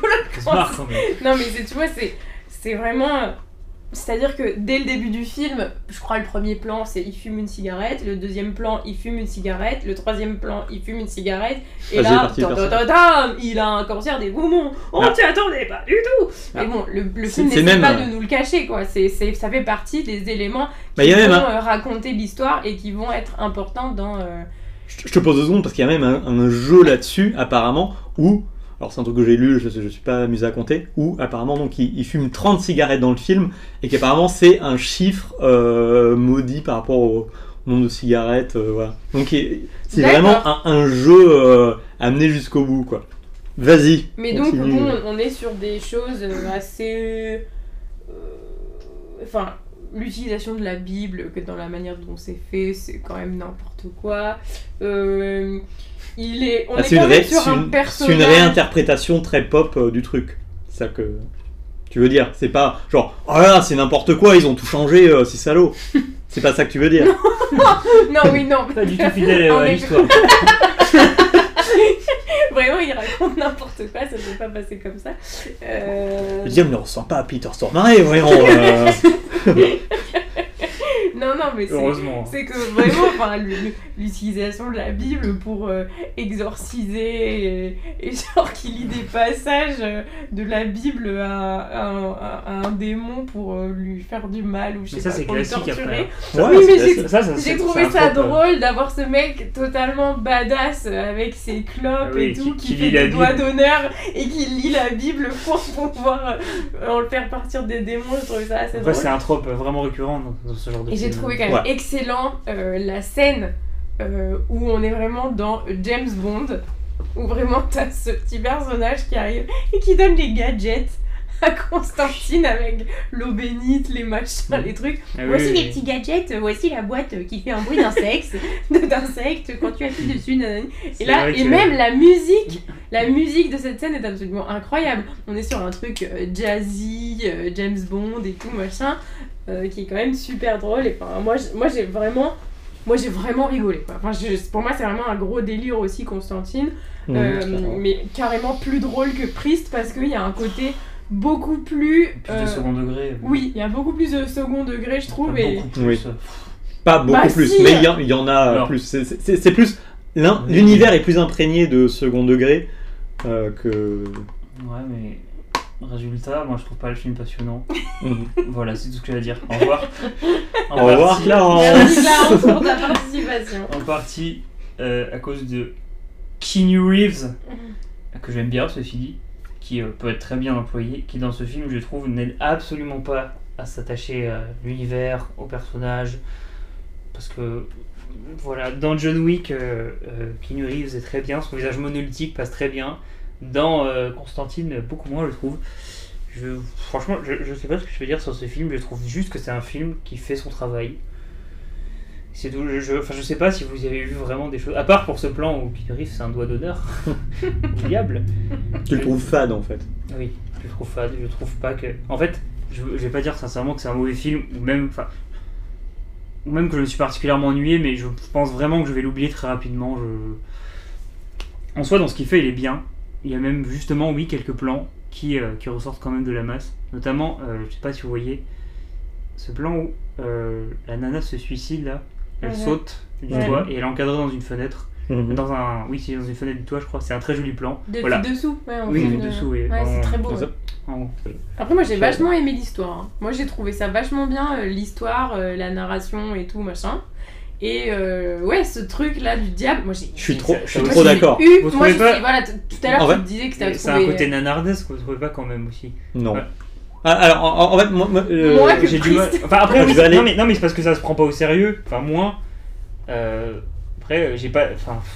il y a un truc de too un- much qui est, Oui, voilà, c'est too qui est plus mais- conscient que dans Priest Oui. en fait. Et Vraiment cette euh, scène alors, où il va en enfer avec le chat là. C'est vraiment un peu drôle. C'est génial! Mais elle est trop bien cette scène. Mais même la Euh, scène du début, mais en fait- l'exorcisme du début avec le miroir et tout. de Moi ça m'a génial. mis direct dans le film, c'était super efficace, c'était vraiment bon quoi. Pour re- rebondir sur ce que tu disais sur euh, un peu de cette réutilisation pop de la religion, tout ça, moi c'est un truc que j'aime beaucoup. Et donc, euh, pour, pour faire le lien, de coup, Moi, le- j'aime pas du tout, ok? J'ai fait ma profession de foi. On ne rigole pas avec ces je conneries. fais deux ans de catéchisme aussi, hein. je, je m'y connais. Hein. Je vais aller à la maison. Ok Euh, Il y a, il y a, je trouve qu'il y a un moment euh, dans Priest qui embrasse ce côté too much et que j'aurais aimé que ça arrive à d'autres moments. C'est euh, quand. Ouais, et en fait je vais revenir à Ah. Constantine en parlant de Priest.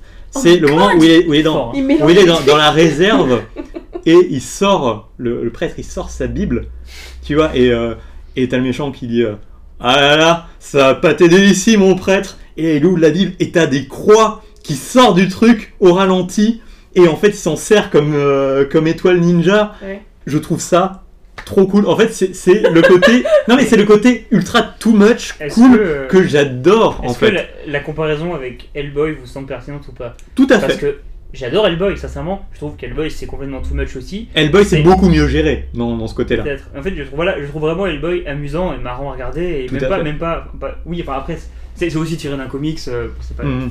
peut-être des thèmes assez similaires. Je pense que le comics de base est pas est plutôt second degré aussi. J'imagine que c'est pas Ouais, ouais, ouais. extrêmement sérieuse.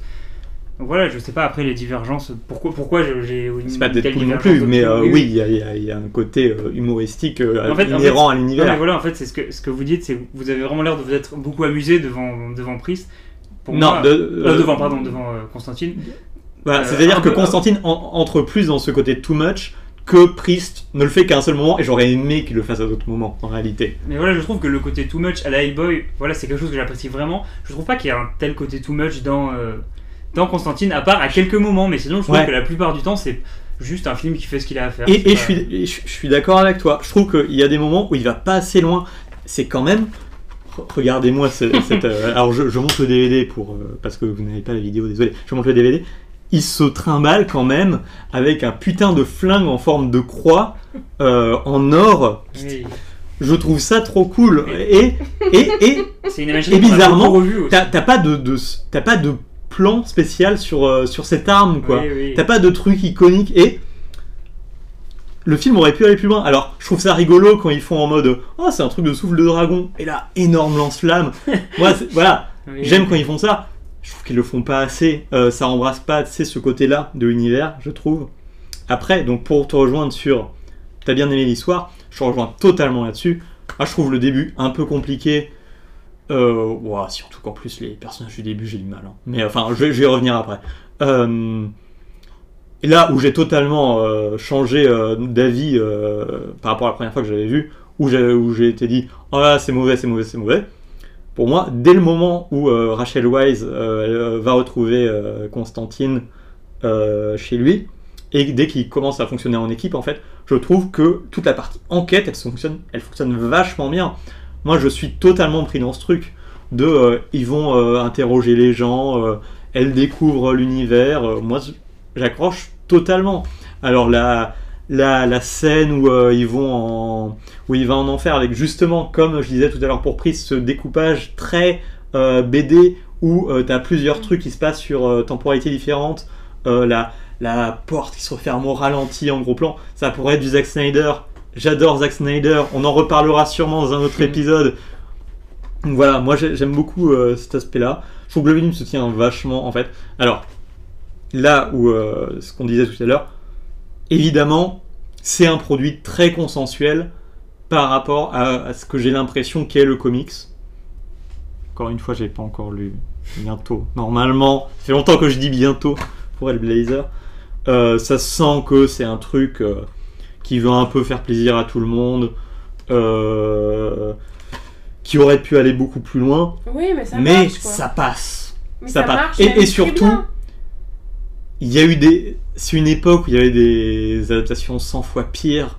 Je veux dire, c'est à peu près à la même époque il y a le Daredevil avec Ben Affleck qui. euh, Voilà quoi, si vous voulez comparer les deux, euh, y, il y a un gap énorme entre Constantine et ça. Même si euh, le Daredevil en, en version Director's Cut se tient mieux qu'en version cinéma. Déjà, il n'y a pas une scène où il baisse sur du Evanescence. Hop. Euh. Voilà. Euh, J'ai pas énormément de choses à dire non plus. Euh, je trouve que, euh, donc juste, justement par rapport à la, à la réalisation, j'ai deux trois choses à dire. Déjà, ça sent que euh, c'est pas hyper bien géré tout le temps la mise en scène. Alors non pas que je trouve ça mal fait, mais euh, déjà il a des il a des instants très clipesques par moment, Euh, notamment au début quand il y a beaucoup de de plans qui, alors pour le coup c'est vraiment sûr que c'est euh, en inspiration de la BD, les plans zénithaux sur l'arrivée de la voiture, euh, les moments avec la cigarette qui est vraiment vue en premier plan, avec le truc en... C'est vraiment une façon de composer le cadre qui fait référence à une BD. Ça ne peut pas être autrement. Et du coup, je trouve Ouais, que ça ouais. fait très, très pub en fait. Il y a un Très côté, a très un côté- clipesque. oui, parce que pour moi, il y a un côté empiler les, les money shots un peu. Enfin, Un peu. le moment où il va. En fait, du coup, tu peux pas vraiment dire c'est mal fait ou quoi, mais. Je trouve pas ça très cohérent dans l'ensemble. Oui, en fait, il y, a, il y a ce moment par exemple où il va en enfer là, et il Mhm. se fait. Au moment de. euh, il s'échappe, il échappe à une horde de démons. Enfin, c'est un plan assez. T'imagines, assez iconique euh, dans le film. Je me demande si d'ailleurs il est pas. euh, sur une des affiches, enfin bref, où il est. oui, sur la jaquette du DVD, merci. Voilà, bah, il, à il la- est, à l'arrière de la jaquette. il est du DVD. euh, poursuivi par cette horde de démons et qui se referme sur lui euh, comme une espèce de petite montagne là et il s'échappe au dernier moment voilà c'est vraiment Mhm. un pure money shot qui en fait le plan est joli mais enfin joli pour les effets spéciaux de l'époque on va dire il se tient bien il a vieilli mais, mais Mhm. ça va quoi enfin il se tient bien la composition est bien mais c'est pas euh, voilà c'est, c'est- moi c'est pas quelque chose qui me fait vibrer particulièrement parce que ça fait vraiment film qui fait son, son travail quoi c'est pas Moi, je trouve surtout que les monnaies, euh, ces, enfin, ces plans-là. Alors, je sais pas si c'est. Je trouve que c'est pas tous des money shots hein, en l'occurrence. Mais il y a beaucoup de, de plans qui se veulent peut-être un peu iconiques, ce plan qui- de la fenêtre justement qui euh, ne collent pas avec le reste du découpage et ça sort un peu du film. Moi, je trouve que en ça que euh, tu sens que c'est pas un mec qui a eu une grande expérience des films narratifs euh, dans le sens où bah clip pub c'est différent. Pardon, juste, c'est Ouais. juste pour ça que je préfère Hellboy, c'est simplement que. Après, Guillermo del Toro, c'est plus un auteur, tout ça. Mais. euh, oui, Hellboy, euh, Hellboy, tu sens qu'il a, il a un objectif qui s'y tient. Un objectif Surtout qui est plus autorisant. Euh, Constantine, c'est un objectif qui est plus commercial. Et moi, personnellement, je trouve ça un peu lourd. Alors Pas- moi, pff, alors je pense que c'est tout autant co- commercial du côté de Hellboy, c'est juste que, est plus, que euh, ça correspond parfaitement à l'univers de Del Toro de base. Il y a une évidence entre les deux univers. Oui. celui d'Hellboy et celui de Del Toro. Donc, euh, j'ai pas énormément de choses à dire en plus. Je trouve, alors si, je trouve que quand même il y a un crescendo dans ce film. Donc j'ai dit, le début je trouve pas très bien amené. Euh, le personnage euh, de, de Wes, qui est joué par, euh, par Shia LaBeouf, euh, il aurait pu totalement être jarté du film. Ça aurait Déjà, Oui. déjà il, est- il est pas drôle. Enfin, c'est un c'est- typiquement un comic relief pas drôle. C'est vraiment le Et- cliché et on peut- du, du- du- de l'acolyte du héros. Ouais, Oui, voilà. Au Et sens en- le plus, euh, le plus basique. Moi j'ai été vraiment, choquée à déjà, quel point le C'est est bien pas fait. du Et là, c'est pas, c'est bien fait quoi. Et il sert à rien. En vrai, tu peux totalement le sortir du film. C'est un genre de comic, comic relief pas abouti quoi. J'ai trouvé Ouais. que c'était vraiment gênant à quel point le personnage n'était pas respecté, même dans sa mort, quoi. Il a vraiment une mort lamentable qui est faite en 2-2. Euh, euh, genre, il fait un truc Mhm. badass, euh, un tout petit peu badass, et d'un coup, pff, il se fait avoir comme un bleu, il meurt d'un coup, et il y a même pas un truc un peu Oh, oh non, mon acolyte, t'inquiète pas, nana. C'est, il le regarde, ah, t'es mort. Bon, bah, c'est parce qu'il mort. a, Et il a voilà. pas de. Non, mais tu vois, il y a. C'est un bonhomme. Vraiment, moi, ça m'a choqué, ça m'a choqué de. Enfin, ça m'a Ouais. choqué. Ça, c'est vraiment Après, ce qui j'étais pas, particulièrement attaché au Oui, personnage, euh, Oui, mais tu, tu remarques quand même que le traitement est, est fait euh, vra- vra- vraiment très très vite fait quoi. Enfin. Et, et donc, ce que je voulais dire, c'était que euh, du coup, je trouve que le film gagne vraiment au fur et à mesure des minutes. Donc, comme j'ai dit, euh, pour moi, le film commence vraiment euh, quand, euh, quand il commence à Angela et Constantine à bosser ensemble. Euh, là, le film commence à devenir bien et euh, pour moi, il y a un truc très crescendo. Et je trouve le climax vraiment très très bon. Et en vrai, même à 16 ans, je l'avais trouvé très bon. Euh, parce que dans mon esprit, c'était le plan où il fait le doigt d'honneur et il est stylé, mais en vrai, toute cette scène, j'avais trouvé stylé. Le personnage du méchant, on va pas, je vais pas en dire plus, mais je trouve classe dans cette scène. Spoil déjà à fond. L'ange Gabriel, déjà, le faire jouer par euh, Tilda Swinton, casting incroyable, euh, je la trouve vraiment trop classe. J'ai mes se réserves sur euh, Peter Stormare en Satan clownesque. Voilà. Donc, Vraiment, c'est là, c'est là où vous pouvez kiffer le film parce que c'est over the top. C'est peut-être la scène la plus over the top, je trouve. C'est n'importe quoi. Oui, en même temps, c'est assez euh, appréciable à regarder. Mais sauf- j'ai aucune crédibilité pour ce perso. Il est en roue libre, Peter Stormare, c'est assez incroyable, mais c'est pas une bonne scène. Donc cette scène, déjà je sens vraiment le côté euh, tout est perdu, euh, rien n'est, il n'y a pas moyen qu'il s'en sorte et tout. euh, J'y crois vraiment quoi. Je, je trouve vraiment bien fait. Ah. Et donc t'as le diable qui arrive Non mais évidemment, euh, c'est un film hollywoodien, je me doute ça, qu'il va y avoir un retournement de On situation. l'a dit, c'est d'un Mais- manichéisme absolu ce film. Donc, euh, Ouais, mais ah, j'y ça crois. tue un peu le, le suspense déjà. Donc, effectivement, t'as le diable qui arrive, donc effectivement, il fait un peu Joker du pauvre, hein. on va pas se mentir. Mais même les, les effets avec lui, le moment où il éclate la, la, Ouais, la ouais. porte en vitre et avec les éclats partout. Alors, les images de synthèse ont franchement mal vieilli, mais Ça je trouve les, les idées sympas. Mais ça reste Et je trouve regardable. Je trouve ça classe. euh, Je te trouve, je trouve ce climax toujours très très bon. Ah oui, c'est regardable, euh, voilà. sûr. mais Pour moi, c'est pas. Désolé. Ça dépasse pas de la masse du tout. Quoi. Enfin, Oh, mais je- j'entends totalement qu'on n'accroche pas du tout. hein.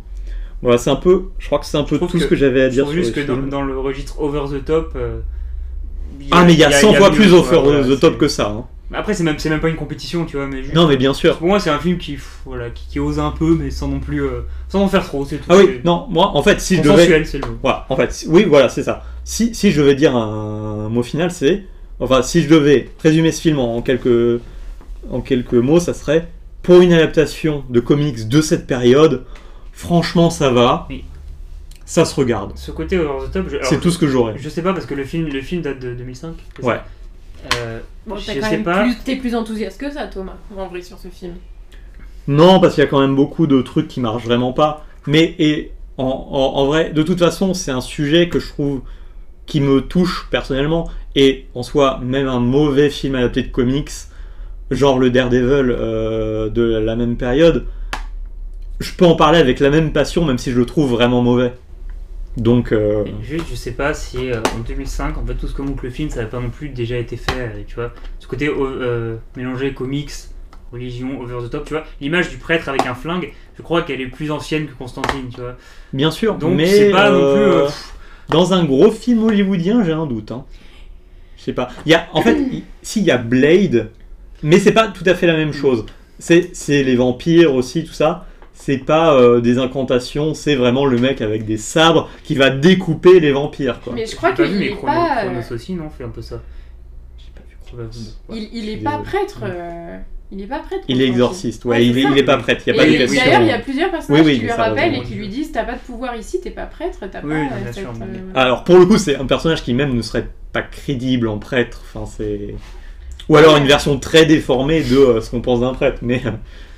Euh. Non, mais je- ouais, moi je sais pas, j'ai trouvé qu'il était vraiment hyper agréable, qu'il y avait vraiment des très jolis plans, j'ai beaucoup aimé la l'image. Là où moi, la, moi euh, Priest, tu vois, c'est un truc qui me frustre un peu parce que moi j'ai vraiment hyper besoin de couleurs dans les films. Les films en Mhm. noir et blanc, j'ai vraiment du mal. Pour moi, s'il n'y a pas de couleurs, il manque une dimension. Et Dans Constantine, les couleurs, euh, elles t'ont marqué? Ouais. Moi, je retiens du rouge. Hein. Oui, mais ça fait euh, des couleurs, tu vois. Ah, moi, je retiens vraiment. Moi, j'ai pas- Un espèce pour de, le coup, de la- la vie photo- années 2000. euh, Pour le coup, la photo, c'est Philippe Rousseau. Je trouve que c'est vraiment pas sa meilleure. hein.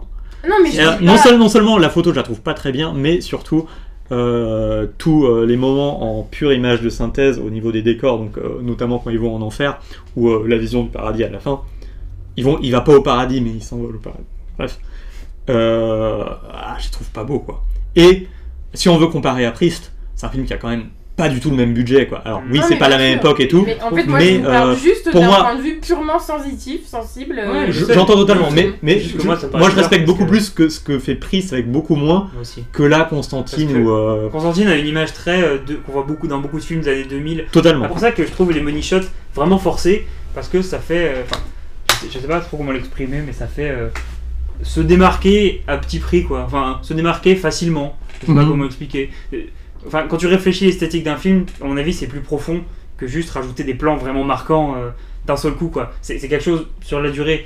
Et là, oui, ça- pour moi, c'est vraiment une image que tu retrouves dans plein de films de l'époque. Désolé, hein, moi je- j'ai vraiment l'impression que c'est pas un film qui se fatigue à aucun moment, quoi. Juste, même, Oui. quand on a, même quand on a l'impression Ah que c'est oui, over the top. Oui, oui, quoi, ça, ça reste assez. c'est le job, euh, quoi. C'est c'est- bon. c'est- oui, c'est c'est un, c'est un film qui est là pour faire le job. Moi, je en- comprends en qu'on puisse dire il fait très bien le job, mais même là, je trouve que. Ah, je trouve pas qu'il fait très bien le job. Pour moi, il le fait de façon ok. Voilà, c'est un peu ça. Et euh, vu que c'est un type de film qui m'intéresse de base, Ouais, ouais, ouais. comme j'ai dit, j'aime bien ces réutilisations pop euh, de la religion et tout. Euh, je trouve, qu'il y a un côté très, très jouissif à ça. Bah forcément, moi ça me plaît. Mais loin de moi de, de dire que c'est une exécution parfaite, que euh, c'est un truc à voir absolument ou quoi. Non, non, Non, c'est. tu, tu vois, il y avait quand même des. Si ça passe à la télé un soir et que tu me demandes si ça vaut le coup Oui. ou pas, je te dirais ouais, vas-y, regarde. Euh, Voilà, ça fait passer le temps. mais, je, mais je te dirais pas ah, il faut que tu le vois. Hmm.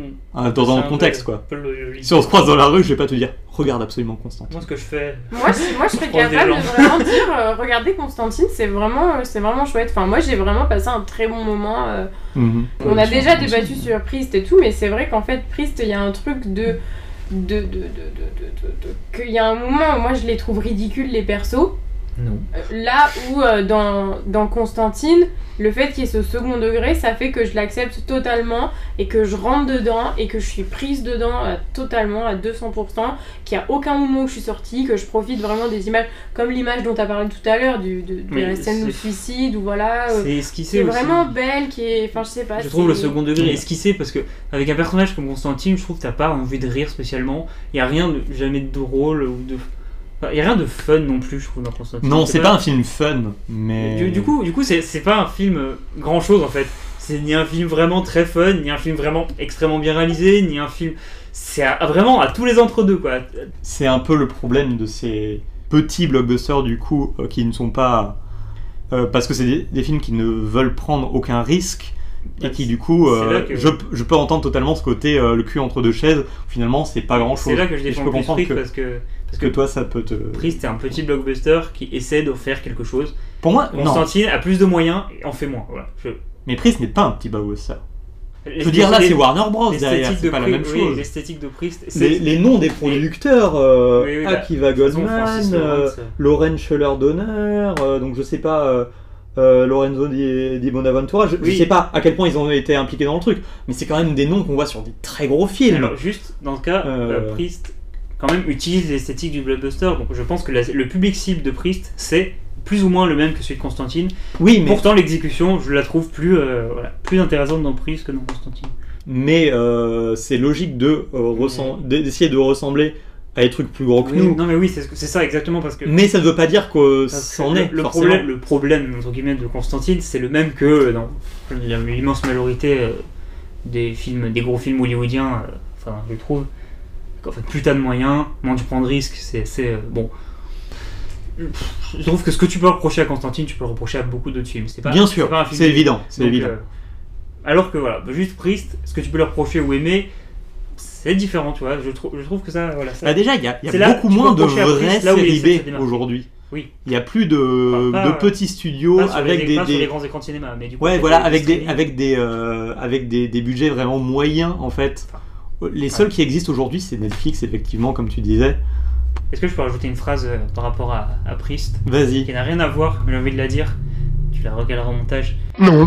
Euh, par rapport à la course-poursuite en train très cliché, Ouais. si vous voulez voir une très bonne course-poursuite en train, originale, regardez Le Bon, la Brute et le Cinglé. Voilà. Alors, je suis tout à fait d'accord, mais je ne vois absolument pas le Non, rapport. c'est tout, juste tu pourras C'est un excellent film. tu mais, pourras euh, recaser la phrase euh, en mode. Je voulais la Ah faire oui, en oui, non, mais- digression euh, que tu aurais laissé au montage sur le moment, mais je l'ai oublié. Et juste faire la comparaison entre une scène de train méga cliché et une scène de train incroyable, et que c'est encore possible de faire des scènes de train incroyables. Voilà, c'est tout. Ah, mais on n'a pas dit que. Des courses-poursuites en train pourtant. Nous ne sommes pas anti-train. Non, non, train, Comme comme c'est un genre de scène qui existe littéralement depuis euh, 1895.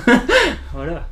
Moi, il y avait plusieurs trucs quand même qui m'avaient gêné dans le film euh, de Constantine. C'était euh, euh, le fait que, bon, le fait qu'on parte du postulat que les deux personnages féminins, en fait, ce sont des jumelles. Mhm. Et donc, ça, ça fait un peu euh, Deus Ex Machina. Ah bah merde, on n'avait pas moyen d'expliquer euh, ce truc-là. Bon, bon, on va en faire des jumelles plutôt que des simples sœurs. Comme ça, ça, faci- ça facilite tout. C'est un pur truc de comics aussi, euh, les jumeaux. euh, Ouais, ouais, mais ça, c'est un truc euh. vraiment de facilité. Non, mais tu vois, bon, si tu oui. sors l'argument à chaque fois que c'est un truc de comics, bon, ben, j'ai plus rien à dire. donc Ouais, on non, non, pardon. Mais euh, je pense que euh, c'est une trope i- un peu inhérent à ce Ouais, genre ouais. de film, quoi. Non, mais du coup, il y avait ça et que, bon, c'est, ça permet de faciliter quand même beaucoup de choses. Euh, après, il y avait un autre truc aussi que je trouvais. Genre, j'ai l'impression que j'ai déjà vu plusieurs autres films ou, ou, euh, œuvres qui font mention de l'ange Gabriel euh, comme étant entre deux. Mhm. Tu vois, celui qui se retourne, qui, qui, voilà, qui est un, y a, s'il n'y a pas une histoire que Gabriel a été déchu ou un truc du genre, je sais pas, mais Si, si. voilà, moi c'est un truc ça que euh, je suis pas sûre, euh, enfin je sais pas trop d'où ça sort en fait, et je me posais la question, est-ce que vous, vous avez la réponse de... Bah, de- Euh, Le catéchisme, c'est loin, désolé. Mais parce que tu vois, là, j'ai regardé Testament, vite enfin. fait, euh, et en fait, dans le testament, euh, Gabriel, c'est un personnage qui vient euh, transmettre des messages, Mhm. qui vient dire à la Vierge Marie qu'elle est enceinte, euh, que c'est l'annonciation, enfin voilà. Dans les Mais- gens, c'est Gabriel le méchant. Je viens d'y penser maintenant. Le lien entre les deux films. Incroyable. Donc Attends. Légion, euh, premier Ah, film de euh, Scott Stewart. Euh, c'est Gabriel le méchant. C'est vrai ça Et ça, du coup, voilà, je. Tout est lié sauf Flux. mais, mais du coup, il y avait ça. Et, il y avait, et voilà. Et moi, j'ai beaucoup, beaucoup aimé euh, le fait qu'il y ait une représentation physique euh, du, du diable. Mhm. En revanche, j'ai trouvé ça triste qu'il n'y en ait pas pour Dieu.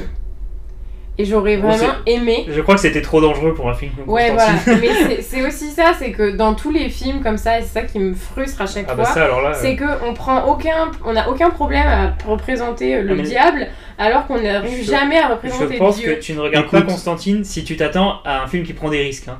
Alors Oui, là, non, euh, bien vraiment. sûr. Alors, euh, cette semaine, j'ai quand même regardé le Jeanne d'Arc de Luc Besson. T'as Dustin Hoffman qui joue un personnage qu'on. Ah, c'est pas dit, mais bon, c'est Dieu.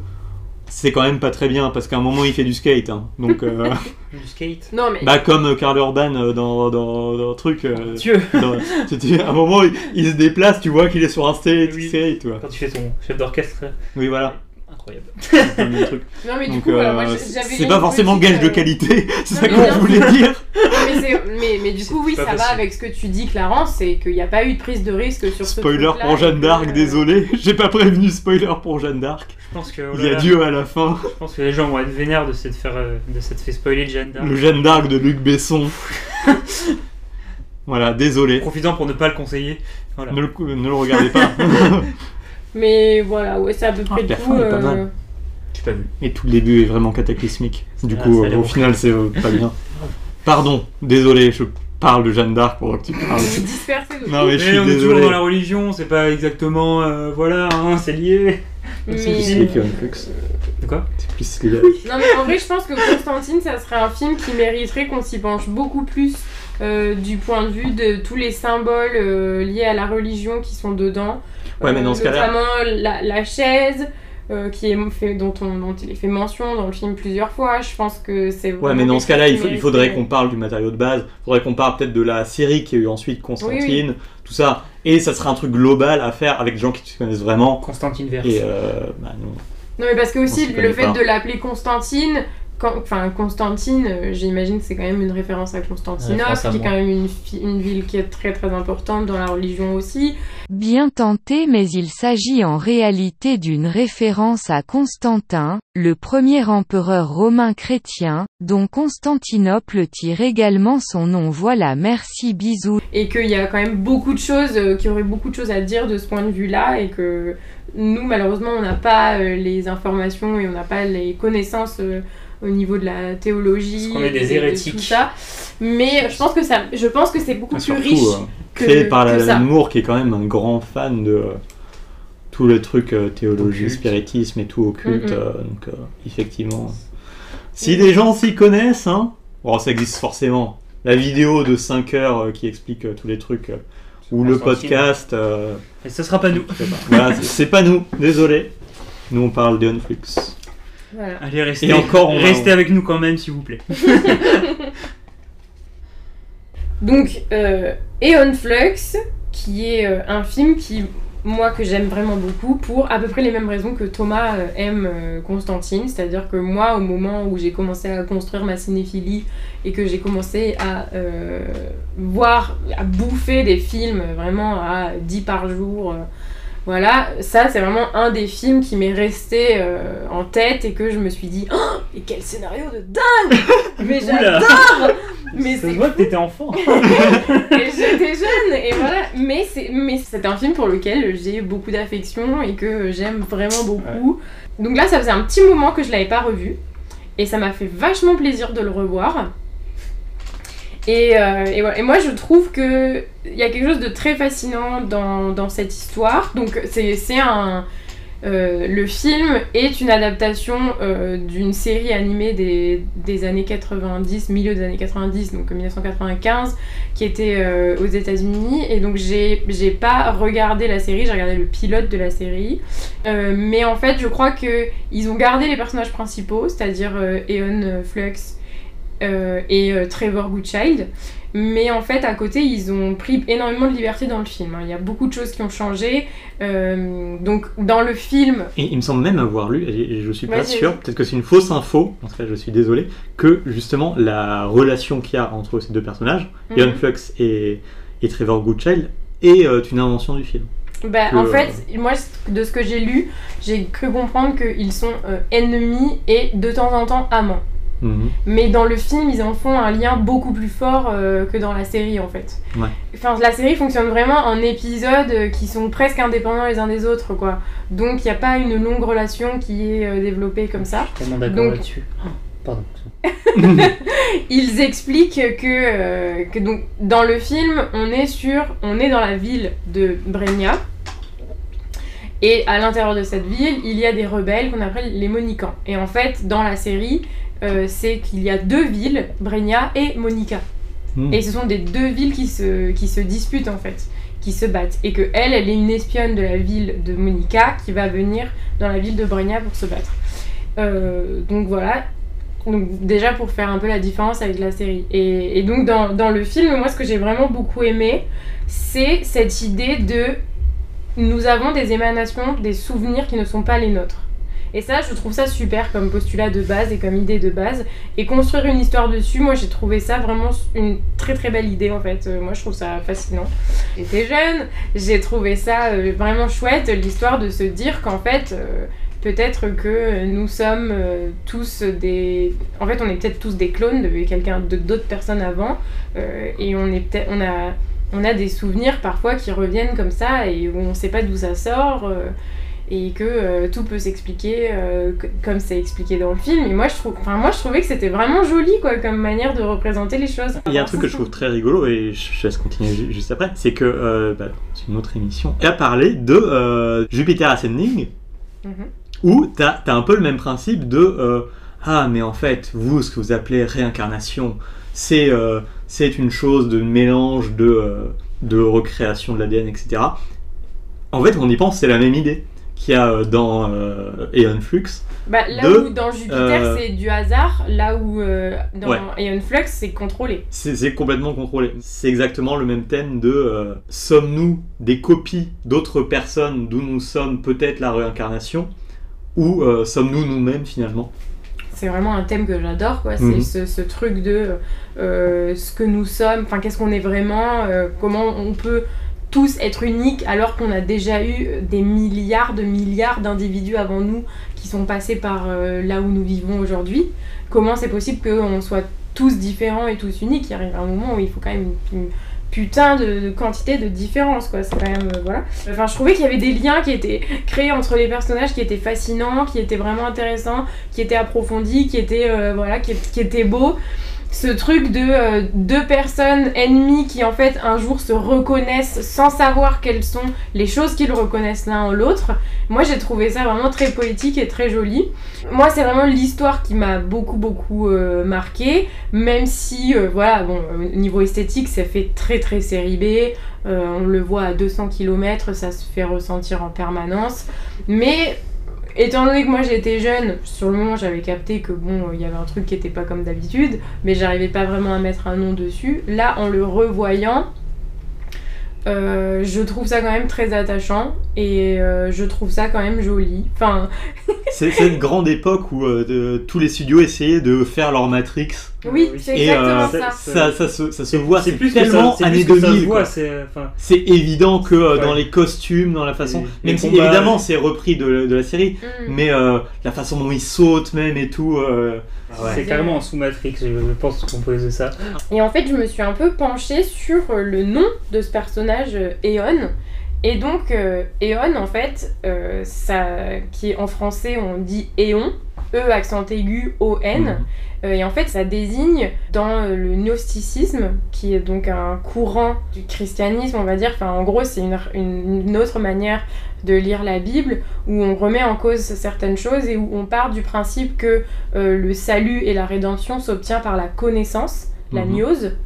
Il ne parle jamais de Dieu, Dieu comme étant la personne créatrice qui a créé le monde et tout ça. Il parle de démiurge, euh, démiurge qui signifie en fait euh, celui qui travaille, celui qui a fabriqué. Et euh, dans cette euh, vision-là du monde, on considère que à la base, il y avait que la lumière et les ténèbres. Et que de, cette, de ce mélange des deux est née une, une première force, et que de, cette, de ces éléments-là, ou de la, de la lumière elle-même, il y a eu plusieurs émanations qu'on appelle éons. Mhm. Et donc en fait le nom de, de Aeon Flux c'est vraiment émanation. Elle s'appelle émanation. Ça prend totalement de, sens que euh, elle s'appelle comme ça quoi. Et en fait ça amène énormément de choses qui sont issues du, gnosticisme et qui en fait euh, c'est quelque chose de passionnant. Enfin moi je trouve ça passionnant comme connaissance, enfin, comme chose à un peu étudier et tout ça. Sans le savoir, quand j'avais 14 ans, je me suis intéressée au gnosticisme, qui est quelque chose que j'ai découvert il y a 2 ou 3 ans euh, seulement, et pour lequel j'ai lu pas mal de choses que j'ai trouvé absolument fascinantes. Donc voilà, moi c'était voilà, ça que j'avais envie de dire avant que vous donniez votre avis. Maintenant que c'est fait, je vous en prie, lâchez-vous. Je veux rebondir sur ce que tu as dit un peu, c'est que en fait, justement au niveau du, du titre, comme quoi ça recèle une signification intéressante et tout, c'est pas un film sans idée, y compris visuel. Contre, elles sont très mal exécutées et surtout très mal annoncées entre elles. T'as parlé de, du fait que le film était comme composé d'épisodes. Mhm. J'ai vraiment ressenti ça tout le long et je trouve ça Mm. plus gênant qu'autre chose. Enfin, ils essaient de, de donner un impact à chaque Mais plan. attends, le film n'est pas composé d'épisodes. Ah non, non, non, dans non, la le, le série, film n'est pas composé d'épisodes. Dans la série, les épisodes sont vraiment distincts. Et Oui, puis oui. toi, tu trouves que dans le film, Non, non, mais on je, je ressent trouve, aussi je trouve il y a un côté épisodique, mais plutôt dans le sens où euh, ils essaient de donner un impact à chaque plan, à chaque séquence, comme s'il a traité chaque plan, chaque séquence de façon différente, et je trouve que ça donne un ensemble hyper décousu. Le, le film a un côté, je trouve, hyper naïf. Vraiment, je, je sais pas si vous avez ressenti ça. Alors déjà, le côté, euh, ça se passe 400 ans dans le futur, donc euh, c'est un peu n'importe quoi, il se passe des choses, de toute façon, vous saurez pas ce qui se passe, donc on peut partir du principe que dans le futur, c'est étrange, c'est bizarre, voilà, posez pas plus de questions. Je trouve que voilà, c'est super décousu de ce côté-là. Pas plus que dans C'est euh, ouais non pas plus que dans les autres films dont on a parlé aujourd'hui.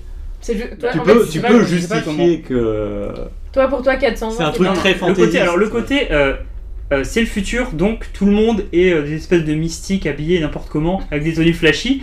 alors C'est d'une naïveté de film étudiant. je voulais en parler.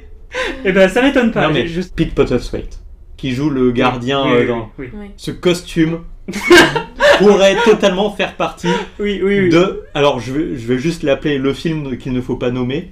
Euh, Dans la démarche de création de à un moment, il y a eu un, quand même un petit, euh, une petite sensation de découragement, mhm. si vous vous rappelez.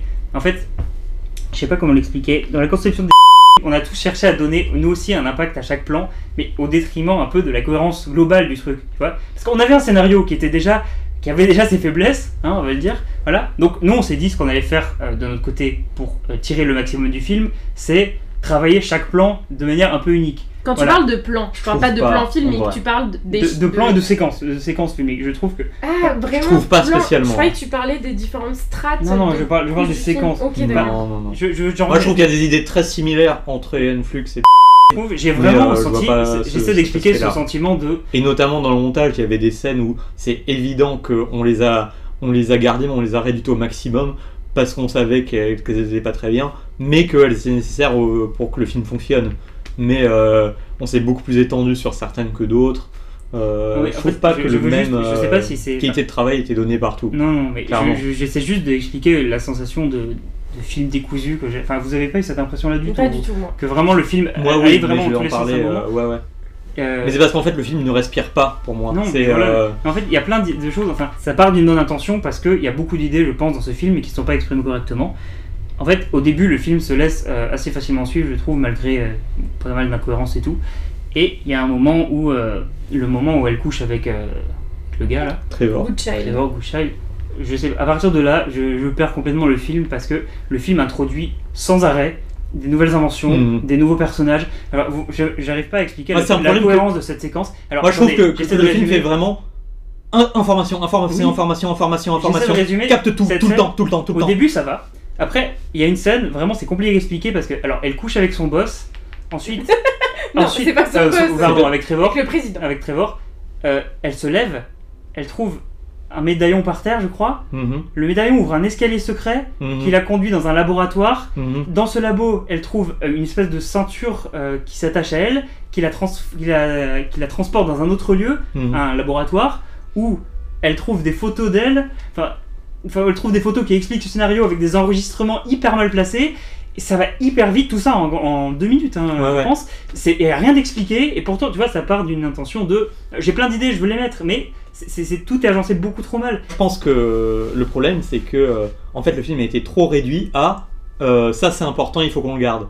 Et Mm. euh, il y a que ça, et il y a, euh, Oui. ils ont gardé que les moments fonctionnels presque. Et du coup, ça, t'as cet enchaînement qui est Oui, euh, c'est indigeste. totalement C'est indigeste. Euh, et, et donc, ce que je disais, le film ne respire jamais. Il y a beaucoup de choses, mais rien n'est vraiment introduit, rien n'est vraiment. Enfin, C'est-à-dire que donc on, cette on- meuf avec des mains à la place des pieds, c'est qui? Ah, ça en vrai, pourquoi pas Mais, ça, on euh, a compris. Tu comprends très vite qui c'est? Tu comprends très vite que c'est une autre, euh, c'est une autre Monican qui. Bon, Pourquoi pas dans le futur ils peuvent avoir des Ok, c'est un transformations mauvais physiques exemple. mais, euh, euh, le- Je sais pas. Enfin, moi Non, j'ai mais- cette impression tout le temps, genre que quand elle est en prison et qu'elle appelle ses boules en sifflant là. C'est un gadget. quoi. Non, moi je, je- non mais oui, mais c'est tout le temps sans arrêt. Je pense que le film veut se donner un genre de, une impression de profusion quoi. De- Mais c'est- mal fait, juste c'est mal agencé. euh, Enfin voilà, j'ai trouvé. C'est c'est indigeste, c'est surtout ça. Ouais.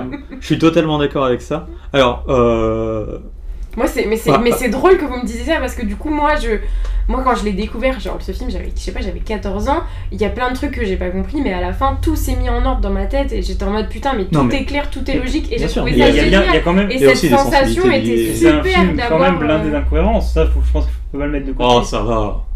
enfin, franchement, vraiment, on peut prendre toutes les incohérences une par une. Moi, je te leur trouve un sens en fait. Enfin, Alors, d'accord, la plus grosse, le dirigeable. Alors, dans le dirigeable, euh, oui. Il y a l'avenir de cette société-là, de l'humanité. Ouais. On est d'accord. Donc, je me suis dit, on va placer toutes les, les, les- pas les semences, mais les, Les ADN. les ADN, Ouais. voilà, donc tout, tout ce, que, ce, que- ce qui peut sauver l'humanité, dans un énorme dirigeable qui vole au ras de la ville alors, et au ras de, de tours où n'importe qui peut s'accrocher. C'est pas une incohérence, c'est une facilité de scénario, mais. euh, Mais alors, C'est- Non mais c'est un, un enjeu, c'est genre l'enjeu le plus énorme du film, c'est l'espoir total de l'humanité et le mettre dans un dirigeable qui vole au-dessus de la ville. Alors pourquoi Pourquoi Est-ce qu'il y a une un raison. Est-ce qu'il y a une raison euh, euh, euh, de faire ça plutôt que l'enterrer dans un complexe souterrain à l'abri des regards plutôt que de faire un énorme truc voyant Voilà. Non non c'est pas.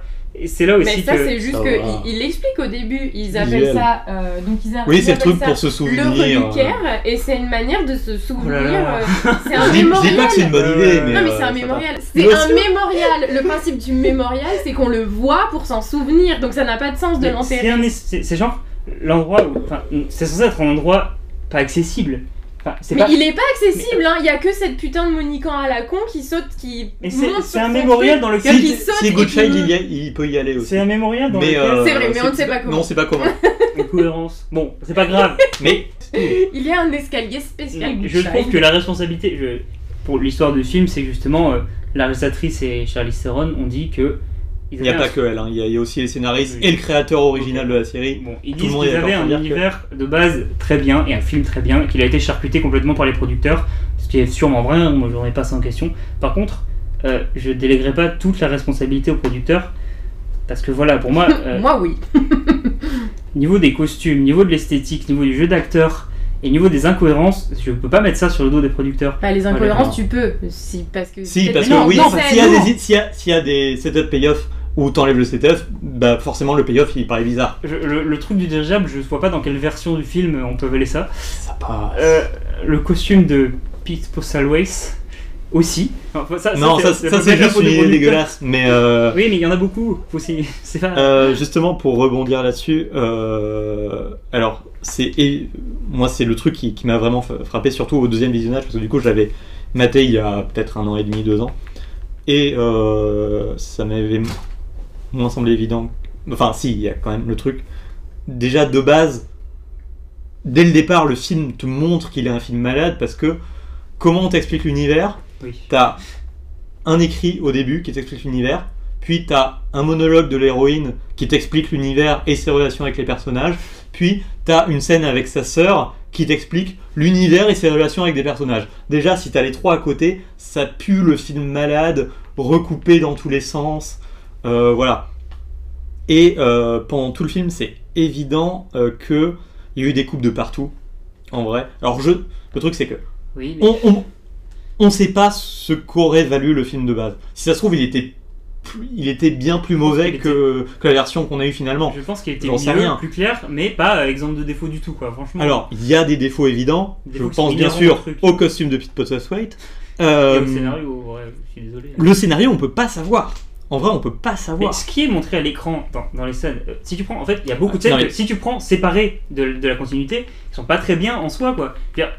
Mais tu ne peux pas les juger tels quels. Alors, Mais moi j'aime justement, vraiment ce scénario, moi j'aime vraiment cette histoire. Hein. Moi, j'aime pas. Mais euh, euh, alors, l'argument que je veux faire, c'est que, alors, je vais rattacher à un truc d'actualité. Euh, quand on a, on vient d'avoir là la la Snyder Cut de Justice League. euh, alors, Justice League, c'est un problème différent parce qu'il y a eu énormément de reshoot et euh, pour la version cinéma du film. Et euh, pour le coup, Evan Flux, on sait que il a été remonté dans le dos de la, réalisatrice puis euh, finalement remonté dans une autre version, mais il a pas eu de reshoot. Donc c'est c'est pas tout à fait les mêmes trucs. Mais euh, on s'est rendu compte, bah, enfin déjà c'était évident, il y a un problème de la version cinéma de Justice League qui est exactement le même dans Iron Flux, c'est que le film n'est jamais aéré, il ne prend jamais son temps, et en fait, on s'en est vraiment rendu compte, surtout quand on a eu le Snyder Cut, que euh, les scènes où c'est exactement les mêmes plans, elles fonctionnent quand même pas de la même manière parce que chaque plan est réduit à sa version la plus simple possible. c'est plus simple expression. Euh, même dans, dans les quand ils se parlent, dans les dialogues, il n'y a aucun moment où il y a un temps mort. C'est, je me demande combien il y a de plans de plus de 5 secondes dans ce film, et je suis tout à fait sérieux. hein, euh, il y en a très peu, euh, et c'est surtout dans la première moitié du film que c'est comme ça. C'est presque frénétique en fait. début 2000 aussi. Du coup, pour moi, on peut pas. euh, Il y a beaucoup de choses qu'on- que c'est difficile à juger parce qu'on sait que juste un montage différent, bah des dialogues ils peuvent paraître différents. Pour ça que Même un jeu d'acteur, ça peut paraître différent, mais euh, J'essayais quand même de, prendre, de les scènes en. Enfin, dans une certaine mesure, tu peux juger certaines scènes à l'unité, tu vois. C'est ce que je veux dire. Mhm. Même les, les scènes Et- détachées d'un film. ah non mais très clairement, il y a des problèmes. Je pense voilà, qu'il y a des au-delà. base. euh, Il y a des problèmes de base. Alors un des problèmes, je, euh, pour le coup, alors si, si on veut vraiment comparer à Priest et Constantine, comme j'ai dit, Priest, le l'intérêt principal du film pour moi, c'est qu'il m'a donné envie de lire euh, la BD. Mm. Constantine, je sais que de base, euh, même si j'ai pas encore lu le comics, euh, Hellblazer, c'est un, c'est un univers qui m'attire. Là, cet univers, je trouve nul à chier. Ah ouais Je suis pas attiré Alors, ça non plus. Les vrai- thématiques sont, en- en sont fait- intéressantes, ceci dit. Mais... Ouais. En ah fait, oui, alors- parce que moi c'est les thématiques. qui Alors pour le m'intéressent. coup, euh, je trouve le personnage principal vraiment trop stylé. Et euh, De Ryan- de c'est Fuchs. ouais, et c'est Ouais. c'est le truc que je retire du film. J'ai envie de voir ce personnage dans un autre film en réalité. C'est ça le, le truc que, Mm. que je retiens. Cet univers de euh, euh, tout le monde a été euh, changé. Il reste plus qu'une ville où il reste 5 millions de personnes, je crois. Ouais. C'est dit. Mais même euh, quand tu vois, tu, tu vois l'entièreté de la ville au départ, ça a l'air pas si grand que ça. Oui, oui, c'est un Et- petit. Et la plupart du temps, c'est des personnages seuls dans des décors immenses. Du coup, j'ai vraiment l'impression qu'ils sont 3000 dans cette ville, en vrai. Il y a que 2-3 scènes de rue où tu vois qu'il y a des gens, mais sinon, ça a l'air vide cet univers. C'est. J'ai Ouais. pas envie de découvrir cet univers dans d'autres films, dans d'autres Mais trucs. après, Là, c'est purement personnel, mais je trouve c'est- ça laid. Mais c'est le sujet Vraiment. du film aussi, tu vois. C'est le fait qu'il arrive un moment. Enfin, tu vois, c'est dans le thème du film. C'est que quand tu reproduis à l'infini les mêmes personnes, ça devient pauvre.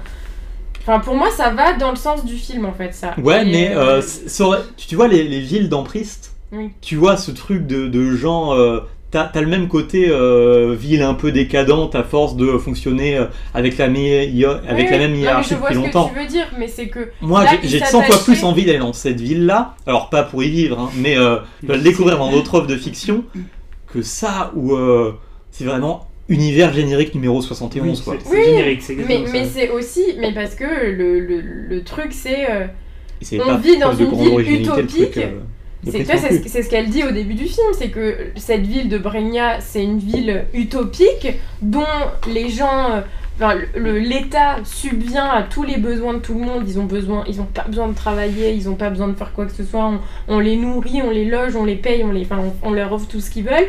Et malgré ça, les gens sont malheureux.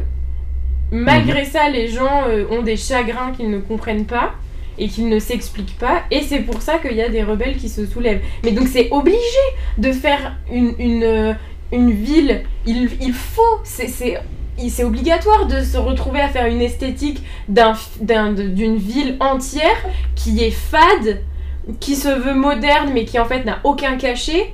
euh, avec des gens qui se sentent seuls, qui sont euh, monochromes. Ils ont tous des costumes monochromes. hein. C'est le noir, le orange, le machin, le bleu. Oui, je pense que c'est justifiable euh, Je pense que ça aurait tu été dis. mieux, ça aurait pu être mieux je amené. Je pense, voilà, je qu'il y a des moyens, de- il y avait des moyens de montrer ça de façon plus attractive. Mhm. que Je peux pas. Mais moi, enfin, je trouve tant ça mieux- très non, mais tant mieux si j'avais Et sans le ressenti comme ça. Je peux pas m'empêcher de, quand je vois cette ville justement, de voir des figurants dans un décor. Je, Ouais. je, je n'y crois pas une seule seconde. Enfin, je, Oui, oui, je- mais je vois ce que tu veux dire. Mais y a je rien pense, de, de Mm. crédible, je y a rien pense de- que ça fait partie d'un, effet souhaité. Les gens sont des fantômes Ah, d'eux-mêmes. Mhm. Les gens sont plus Ouais. présents et elle, tu vois, c'est, Mais je crois qu'elle le dit à un moment. On Je est trouve ça- des fantômes. Je trouve ça bizarrement justifiable quand même. Ouais. Parce que euh, bah, les gens dans la ville de. Euh, les, les gens dans, dans la ville de Priest, tu peux aussi dire c'est des fantômes de men. Et je trouve ça plus justifiable. Et je dis pas qu'ils sont mieux incarnés ou quoi, euh, mais j'y crois plus à ces personnes que cette pseudo-utopie euh, vue des milliers de fois. C'est Alors pour le coup, c'est générique, c'est ça le problème du film pour moi. c'est que je reviens à ton, fond, ton problème de tout à l'heure que, que tu avais sur Priest, que euh, bah, euh, moi c'est ça que je trouve cliché en fait.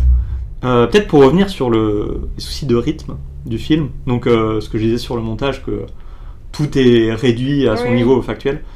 Alors je me, je me demande si, en vrai, aujourd'hui, si le film était refait aujourd'hui, peut-être que justement, euh, en voulant couper beaucoup de choses, ils auraient re-shooté certains trucs. Et du coup, tu n'aurais pas ces trucs de, tu disais tout à l'heure, la, la scène de la, de la librairie où tu as des trucs qui doivent être là pour expliquer le truc, et du coup, la scène ne- n'a pas beaucoup de sens, c'est frénétique, ça part dans tous les sens. Et peut-être que euh, avec un reshoot, ils auraient pu montrer ça de façon là- plus simple s'ils voulaient que ça soit un truc court de toute façon. Je dis pas que j'ai raison, mais j'aurais deux Mais euh, exemples. là, à comme citer. ça, c'est vraiment bâtard. J'aurais deux exemples à citer ça. qui pour moi, Ouais. je, je crois que je Vas-y, vas-y. Là, c'est comme ça que j'ai ressenti. Une scène qui pour moi euh, est un problème euh, des producteurs qui ont massacré le Mhm. film. Une scène qui pour moi est, est un problème inhérent au film. Alors la sœur de l'héroïne euh, qui Ah se fait oui. tuer, elle apparaît deux plans. Mais elle oui, apparaît deux plans. la, on, est la- censé, la- la scène chez elle, elle dure moins de 20 secondes. on est censé ressentir de l'empathie pour la mort oui. de sa sœur, qui est un personnage important, qui apparaît vraiment 10 secondes, je pense. Et qui dit rien, rien de. Là, là pour moi, c'est vraiment. Bah, ça- en, plus, sa, sa scène, c'est un dialogue d'exposition. Oui, c'est euh, Oui. oh là là, euh, Eon, tu es tellement euh, Et elle euh, retiré du, du- du monde des vivants. Et elle. Reviens avec nous, s'il te Et plaît. elle meurt directement. C'est impossible de ressentir de l'empathie pour, elle, pour elle. c'est vraiment pas possible. C'est Voilà, tellement expéditif. C'est un problème de, de producteur. Bah, mais d'ailleurs, on sent que ça fait encore partie de la scène d'introduction, puisqu'il y a encore la voix off euh, Oui, mais c'est ça. à ce Oui, moment-là. oui, parce que dit, le, le- le film euh, commence. Avant, j'avais une famille. Oui, oui, il y a un saut de qu'une 7 ans même. Quand- Oui, oui, 7 ans. c'est ça. Quand, sa, quand sa sœur meurt, t'as l'impression d'être encore que le film n'a pas encore commencé. Oui, c'est ça. Et, Oui, oui. et pourtant, on est déjà dedans. Donc ça, voilà, pour moi. Pour le coup, euh, on, on parlait tout à l'heure de, de Pris et de son intro animé et tout. En vrai, oui, euh, oui, ça. rend- Tu vois, euh, une, une- une, euh, alors peut-être qu'il aurait fallu enregistrer des trucs et tout. une intro simple qui aurait expliqué le status quo, déjà qu'il n'y aurait pas eu le problème d'avoir et un texte et un dialogue d'exposition et un monologue, que une simple séquence qui explique tout ça, qui est Eon Flux, son rapport avec les personnages et tout, ça aurait peut-être été plus digeste. Hein. Je pense là que vous allez pas être d'accord avec moi, mais euh, Vas-y, deux balance. trucs. Oui, vas-y, je me lance tout. deux trucs que je trouve vraiment euh, euh, imputables au film. Alors, l'espèce de pancine euh, de Harry Potter là. Enfin, c'est c'est vers le début du film. Elle fait une infiltration là dans un bâtiment. Ah oui. Et Ouais. il y a des gouttes qui tombent dans un, un Ouais, un de lac à bizarre, souvenir et on n'en- on n'entend plus parler. Mais ça. oui. C'est, c'est, je, je crois que c'est juste pour introduire le fait que, mais en fait ça aurait pu être expliqué autrement, que à un moment, euh, Oren, du coup le méchant, il, euh, il peut montrer une image de euh, qui baise avec Eon Non, mais Mais c'est pas ça, ça- c'est- le, le Alors but t'aurais pu de- le justifier par des caméras. Alors Non, là, mais attends, moi, ce plan ne sert que à montrer que euh, il y a. il collecte des, Voilà, des il y a mémoires une- quoi. Oui, mais alors, Euh, là, ça s'appelle euh, déjà Mi-responsabilité, à mon avis. Je pense que la scène dans, dans le film, même dans le film. Déjà les effets visuels sont pas oui. bons. dans Et cette, euh, je pense que la scène dans le film que la réalisatrice aurait Surveillance de voulu. masse. Il y a une Ouais. surveillance de masse. Je Voilà. pense que la scène dans, la- dans le film que la réalisatrice aurait voulu n'aurait pas été beaucoup mieux. Enfin, si, elle aurait, elle aurait été mieux expliquée, mais pas beaucoup plus cohérente. Mais je pense que là, euh, elle a été recharcutée par les producteurs derrière, qui l'ont réduit, comme tu disais, à rien. Donc Mhm. ça, rend, ça rend la chose incompréhensible. Donc là, je pense qu'on est vraiment. dans- on peut partager la Mhm. responsabilité. Par contre, dans euh, toutes les scènes où elle communique avec euh, euh, sa patronne, mhm. Ah oui, ça c'est. alors, Mais ça, c'est c'est typiquement, encore le côté vide qui, qui me dérange moi en fait. typiquement, Voilà. Euh, il y a des idées visuelles, tu sens que ça a été un peu réfléchi. Alors elle a, elle a une robe de mariée, sa patronne c'est une espèce de mystique avec, enfin, je sais, une sorcière, je sais La- pas. non sais mais pas, la, lumière derrière, la chevelure rousse, Elle là, c'est un peu dégueulasse. Mais si. Si, c'est une robe de mariée. Non, c'est genre une tenue de nonne avec euh, le truc de nonne, quoi, le, le chapeau de nonne. Enfin, le- Ouais, bah, vraiment une robe de mariée. Mais non, ils sont non, tous comme ça. C'est pas- ils sont pas, pas- tous en tenue Ok. de mariée. C'est pas. Non, pas- oui, ça, ça me semble beaucoup plus cohérent ce que tu dis. Mais, Mais, ça, euh, ça typiquement, c'est pas, c'est c'est vraiment, ils, ils ont réfléchi purement sur le visuel, mais je pense au détriment de la cohérence, de la cohérence de la scène. Et voilà, ça, je pense que c'est la faute du film et pas du tout des ça, je me demande, est-ce que c'est pas un truc qui peut fonctionner en animation et qui juste rend mal en, en prise de vue réelle? C'est pas impossible Je aussi. sais pas trop, mais euh, en plus, alors Charlie Theron communique avec un espèce d'implant dans l'oreille, Ouais, mais mais après elle a dans le dos aussi. voilà. Mais si c'est Oui, un, non, mais- si c'est un implant dans l'oreille, pourquoi est-ce qu'elle se retrouve habillée en nonne ou en tenue de mariée dans une espèce d'amphithéâtre euh, Parce que- Mais ça, c'est, mais, ça, mais ça, c'est un truc euh, cérébral. gros, dans l'oreille- Dans euh, l'oreille, c'est juste un- une sorte de Et du coup, il téléphone. pourrait communiquer avec une oreillette. Oui, mais c'est plus visuel, excuse-moi. oui, euh, mauvaise foi. Mais du coup, c'est exactement ce que je dis. C'est plus visuel. Et là, ils se sont dit, ouais. Et c'est vraiment quelqu'un qui a eu l'idée. Il s'est dit, ça, ça rendrait bien. Cette image-là est impactante. Oui, c'est vrai. Ça, c'est probable que ça soit un truc de la série. Par contre, elle, est- elle est pas cohérente. Oh, j'en sais rien. Bah, mais, tel- euh, qu'elle est présentée le, dans le le film. tout premier plan du film, Ouais. c'est euh, un œil qui s'ouvre. Ouais. Et qui se regarde sur la mouche Ouais, ça c'est euh, la série. Ouais. Ça c'est l'animé, c'est comme ça. Voilà. Donc c'est totalement possible ce que dit Thomas, qu'il y a beaucoup de choses qui viennent peut-être de l'animé et qui sont dit vas-y on va les mettre dedans. un, un- un autre problème que je trouve avec le montage, alors déjà, euh, les, euh, les scènes d'action, c'est frénétique au possible, c'est très- illisible. C'est vraiment illisible. Oui, la scène, du jardin là. Et Euh, moi je ouais, pensais ouais. plus à la fusillade où euh, elle elle a un gun et elle tire sur tous les mecs qui sont Ah en l'air. Ouais, et ouais, en fait, ouais, elle est encore pire. Celle-là, Ouais, est. Et, euh, et l'autre chose aussi, c'est que euh, moi, ce que je retiens du film, c'est euh, c'est une meuf badass qui, prend des poses stylées devant euh, des décors très épurés. Donc de base, ça doit être un peu un film de poseur, quoi. Moi, je veux, ça, euh, putain, ouais. voilà, je, je veux euh, des plans qui durent un peu. Euh, je veux des trucs un peu stylés. C'est un peu le problème Et- des money shots de Constantine, mais fois 100 millions. Bah, tu, tu- Fois tout le film. Je, je peux l'entendre. Mais du coup, bah, le film ne donne pas le temps d'avoir ces images-là, quoi. C'est, euh, t'as une image stylée qui dure une seconde. ça n'a pas ouais. de sens. Et qui sont qui n'ont jamais de fond, donc euh, pas de. c'est difficile de les apprécier ces images-là. Ça pourrait vraiment avoir un côté tableau, en fait. Oui. Bah, surtout vraiment, le- je repense cette scène avec. Bah, où surtout elle- que où ça elle est reprend dans- un Matrix, quoi. Mais je repense Donc cette scène. ça où elle aurait pu elle est avoir dans vraiment des l'amphithéâtre. images à la Matrix. Mais oui, en gros, ouais. Donc dans Mais- l'amphithéâtre. Pardon, dans le- non mais juste, un- c'est juste un détail, mais dans l'amphithéâtre, non seulement il y a ce truc de la robe de mariée ou de nonne, je sais pas, mais en plus, euh, il y a Francis McDormand là, Mhm. vraiment, elle parle, t'as une fleur qui sort de la Oui. bouche.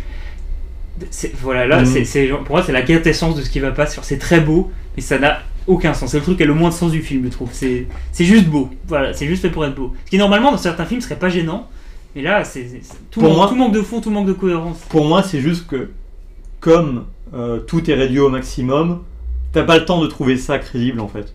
Oui. Que peut-être que plus aéré, tu te serais dit, ah ouais, Ah c'est oui, oui, stylé. j'en suis certain. En, vrai, je vois- en vrai, on ne peut pas savoir euh, ce à quoi aurait ressemblé le Mon film. ressenti, c'est que j'aurais euh, plus apprécié le film euh, s'il avait été selon la vision de la, productri- de la réalisatrice, ce qui paraît normal, mais je je l'aurais pas trouvé un incroyable non plus. C'est mon ressenti. euh, bon, il est Oui, basé, je pense qu'il y a, sur je pas pense qu'il y a trop de problèmes. euh, Et je en pense qu'il y a beaucoup de problèmes inhérents. Mais, Mais, du coup, je trouve ça hyper drôle parce que tu vois, euh, à, moi vraiment à 14 ans, quand je l'ai découvert ce film et tout, j'aurais pu vraiment. Enfin, euh, me rendre compte de beaucoup de choses de, de ce que- ce qu'on vient de dire là.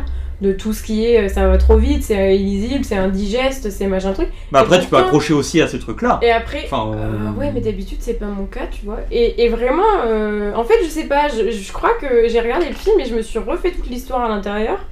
Et que là, je l'ai redécouvert. et- mais euh, il y avait vraiment des plans que j'avais oubliés. Typiquement, le plan où elle va dans cette pancine géante pour voilà. En fait, toute cette, tout ce début du film, avant qu'elle ait sa mission où on lui dit il faut que tu tues Good Child, tout ça, moi je l'avais totalement zappé. C'est pas parce plus que- intéressant dans même Parce temps. que c'est, mais parce que je pense que tu as raison, c'est que c'était un moment où, qui devait mettre en place euh, l'univers et qui a été euh, raccourci au maximum et au, au strict nécessaire et qui du coup en fait quelque chose de, de- d'indigeste.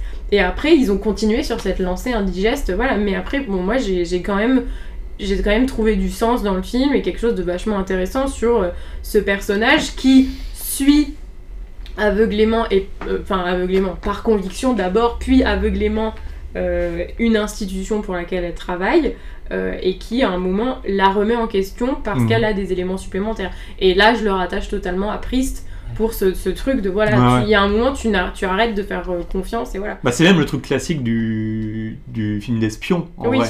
ouais, T'as- très souvent ça. totalement euh, J'avoue que je. euh, Je sais pas comment vous arrivez à être attaché à ce personnage en fin d'année que tu trouvais très cool et que tu voulais voir, que tu aurais bien voulu voir. Ouais, je trouve classe, quoi. oui il est classe je mais il est pas il est pas Je le attachant trouve il est classe transparent, surtout que, euh, petite parenthèse, mais je trouve que Charlize Theron joue comme un pied dans ce film. Elle ne joue pas, Moi, je trouve pas. Bon, c'est mon avis, mais. euh, Je trouve pas. je- Surtout, surtout après que t'aies dit que tu trouves euh, Paul Bettany très bien dans Priest. Pas très bien, convenable. S'il te plaît. Tu vois, pour moi, c'est euh, deux euh, prestations très équivalentes, quoi. Charlize Theron, c'est monolithique, et les fois où elle doit vraiment jouer, c'est mauvais, je trouve. Voilà, c'est- c'est. Bah, comme quand Bah, le, le monolithique fait partie du personnage. Après, je trouve quand même que, euh, du coup, la deuxième moitié du, du film est un peu moins frénétique que la première.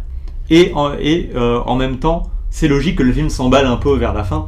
Du coup, je trouve que le rythme, quand même, fonctionne un peu mieux sur la dernière partie. ouais Et pour le coup, euh, bah il est un peu plus euh, en, en soi, justifiable quoi Ouais, voilà. il y a une urgence donc euh, je dis pas que c'est parfait, que c'est bien équilibré ou quoi, mais ça passe beaucoup mieux. Et en soi, c'est déjà le, le- ce que j'en tirais lors de mon premier visionnage il y a deux ans, je crois, où euh, c'est pas un film que je trouve bon, mais je trouve pas l'expérience de visionnage très désagréable, quoi. C'est euh, ça se regarde. J'ai vu, vu pire, mais je ne conseillerais pas euh, du tout. Ah oui, non, je le vais pas du tout le conseiller par contre. Je trouve ça en fait plus ennuyeux qu'autre chose. À un moment, j'ai vraiment perdu l'intérêt parce que parce que c'est frénétique et qu'il n'y a plus grand chose à quoi se raccrocher et que Mhm. tous les enjeux m'ont paru vains et tout. Moi non, tu vois, moi j'étais hyper... J'avais envie de savoir, je veux savoir c'est quoi ses souvenirs, mais d'où ça vient, mais à quoi ça se rattache, pourquoi elle a des souvenirs de quelque chose qui lui est... Qui, qui ne sont pas les siens, d'une autre époque, euh, et tout ça, de savoir pourquoi, euh, pourquoi sa sœur elle est morte, Ça pourquoi machin. pas. Mais tu vois, je peux pas m'in- je peux pas m'intéresser à cette problématique de pourquoi sa sœur est morte quand sa sœur, on l'a vu 10 secondes en tout. Je peux pas, je peux pas m'intéresser aux enjeux que le film propose Mais on quand le fout. film est présent aussi On mal. s'en fout si on l'a pas vu, on voit que c'est un Ah enjeu non, pour le mais personnage principal. Mais ça Non, suffit pas, c'est pas Ah, possible. mais On tu demande. vois, dans, dans, Priest, tu t'es attaché au, Au père. à- au, au père et à la mère qui sont mortes. Je suis attaché, au... non, je suis attaché au... Au... au dilemme du perso principal. Je- Ouais, voilà. mais parce qu'il a perdu son frère et la femme qu'il aimait, tu vois. Et on les a vus une scène. Oui, mais c'est mieux présenté. Genre, en fait, c'est super cliché la façon de se présenter. Mais voilà, ça- c'est pareil. C'est pareil que pour un peu tout le reste de Priest, ça fonctionne quoi. Ça fonctionne comme ça. En fait, dans Priest, les enjeux sont présentés de façon hyper cliché et hyper rapide. Mais comme c'est cliché, en fait, bah, ça appelle à des choses qu'on a déjà vues. On n'est pas dépaysé, on comprend en fait. Enfin, Mais t'es pas dépaysé quand on te dit elle veut se venger de la mort de sa sœur. c'est- ça va trop vite. Genre, c'est tout. Je sais pas comment t'expliquer d'autre. Comment tu. Genre, ça y est, je te l'ai dit le plus vite possible. Genre, je peux pas faire Pour moi, alors ok, elle veut pas se venger de la mort de sa sœur. C'est comme elle veut se venger de la mort d'un- figurant. Voilà, j'ai pas, j'ai pas d'autre mot, c'est tout. Genre, c'est- tu peux pas exposer des enjeux aussi importants avec un événement qui, dans le film, euh, sur lequel le film est aussi peu d'emphase. je, je comprends ce que tu Là, dis. là où je peux te rejoindre un tout petit peu, Je c'est pense que que. tu es Alors, mauvaise foi. si, si tu veux faire le lien avec Priest, euh, autant je, je peux comprendre le deuil du personnage et tout, mais je ressens pas euh, la relation entre Priest et Black Hat. Alors que mais- c'est expliqué dans les 10 premières secondes que ils étaient potes et, euh, et euh, Black Cat est mort. Et euh, moi je m'en fous de savoir que Black Cat en fait il est pas mort à ce moment-là, il est devenu méchant. Et en fait je te rejoins là-dessus. Un personnage Oui, que t'as vu 10 secondes, euh, je m'y attache pas. Mais. Mais moi, Ah ça aurait pu être amené différemment mais je pense que c'est pas le sujet du film, on s'en fout que tu t'y attaches en fait. C'est pas ça qu'on attend, euh, c'est pas ça qu'on C'est essaye c'est de le montrer. déclencheur quand même, c'est l'élément déclencheur. C'est pas un univers que j'aurais envie de, de développer plus que ça parce que j'ai l'impression qu'il a dit tout ce qu'il avait à dire là. Que c'est les hommes vivent dans une bulle depuis 400 ans. euh, en fait, c'est les mêmes hommes depuis 400 ans qui tournent et qui font un relais sans le savoir. Et un, un jour, en fait, euh, le président se rend compte que euh, son frère, il a tout manigancé contre lui parce qu'il veut rester dans cette bulle alors que lui, depuis des années, il travaille pour tout- en faire sortir tout le monde. Ouais, T'as pas, l'impression qu'il y a d'autres histoires à raconter avec cet univers en fait?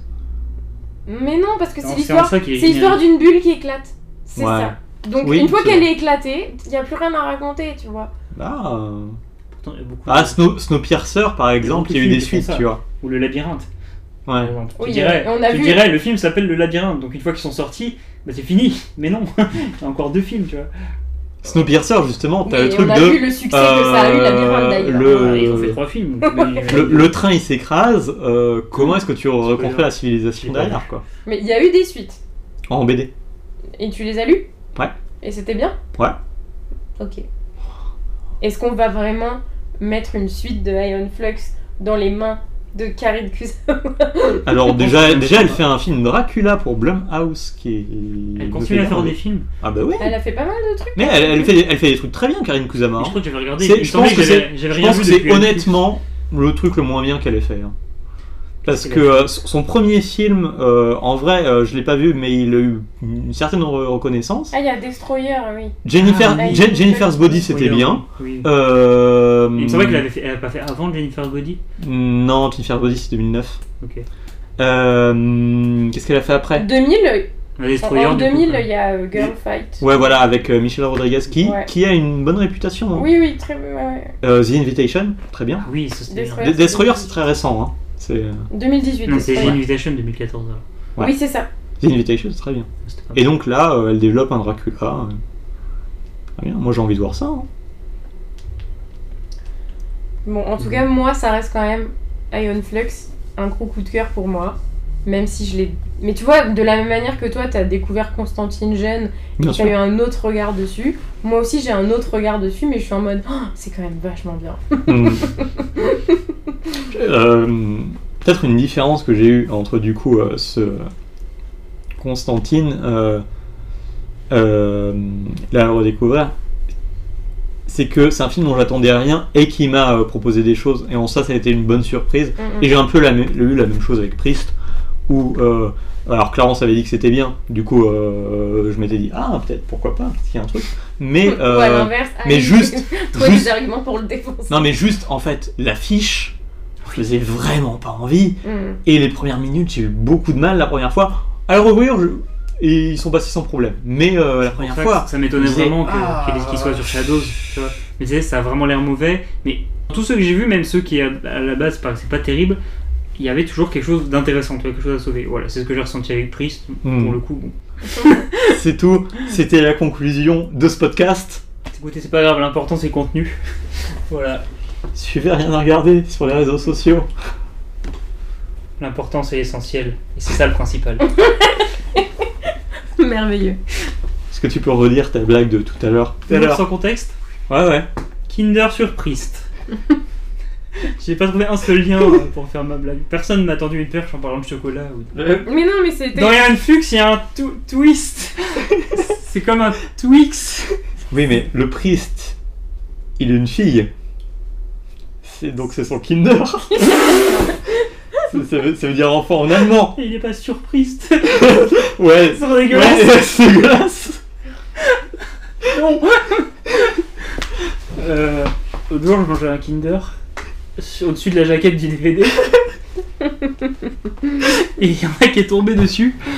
Et ça faisait un Kinder, Kinder Surprise. Mais tu, tu l'as pas en DVD, tu l'as regardé sur Shadows. Non Bah, J'ai fait tomber un bout de Kinder sur Shadows. sur les serveurs de Shadows. Voilà. Bon, ça vous va? Nous ne savons pas comment fi- euh, conclure ce podcast, Merci de nous avoir écoutés. Suivez-nous sur les réseaux sociaux. Oui, et euh, écoutez nos autres épisodes. On a parlé de Detention, c'était bien. Notre autre épisode. Ouais, mais il y en a d'autres qui vont arriver ensuite. Le prochain, on parlera de. On sait pas Coupé. encore. Et là, tu coupes. En suspense. Musique.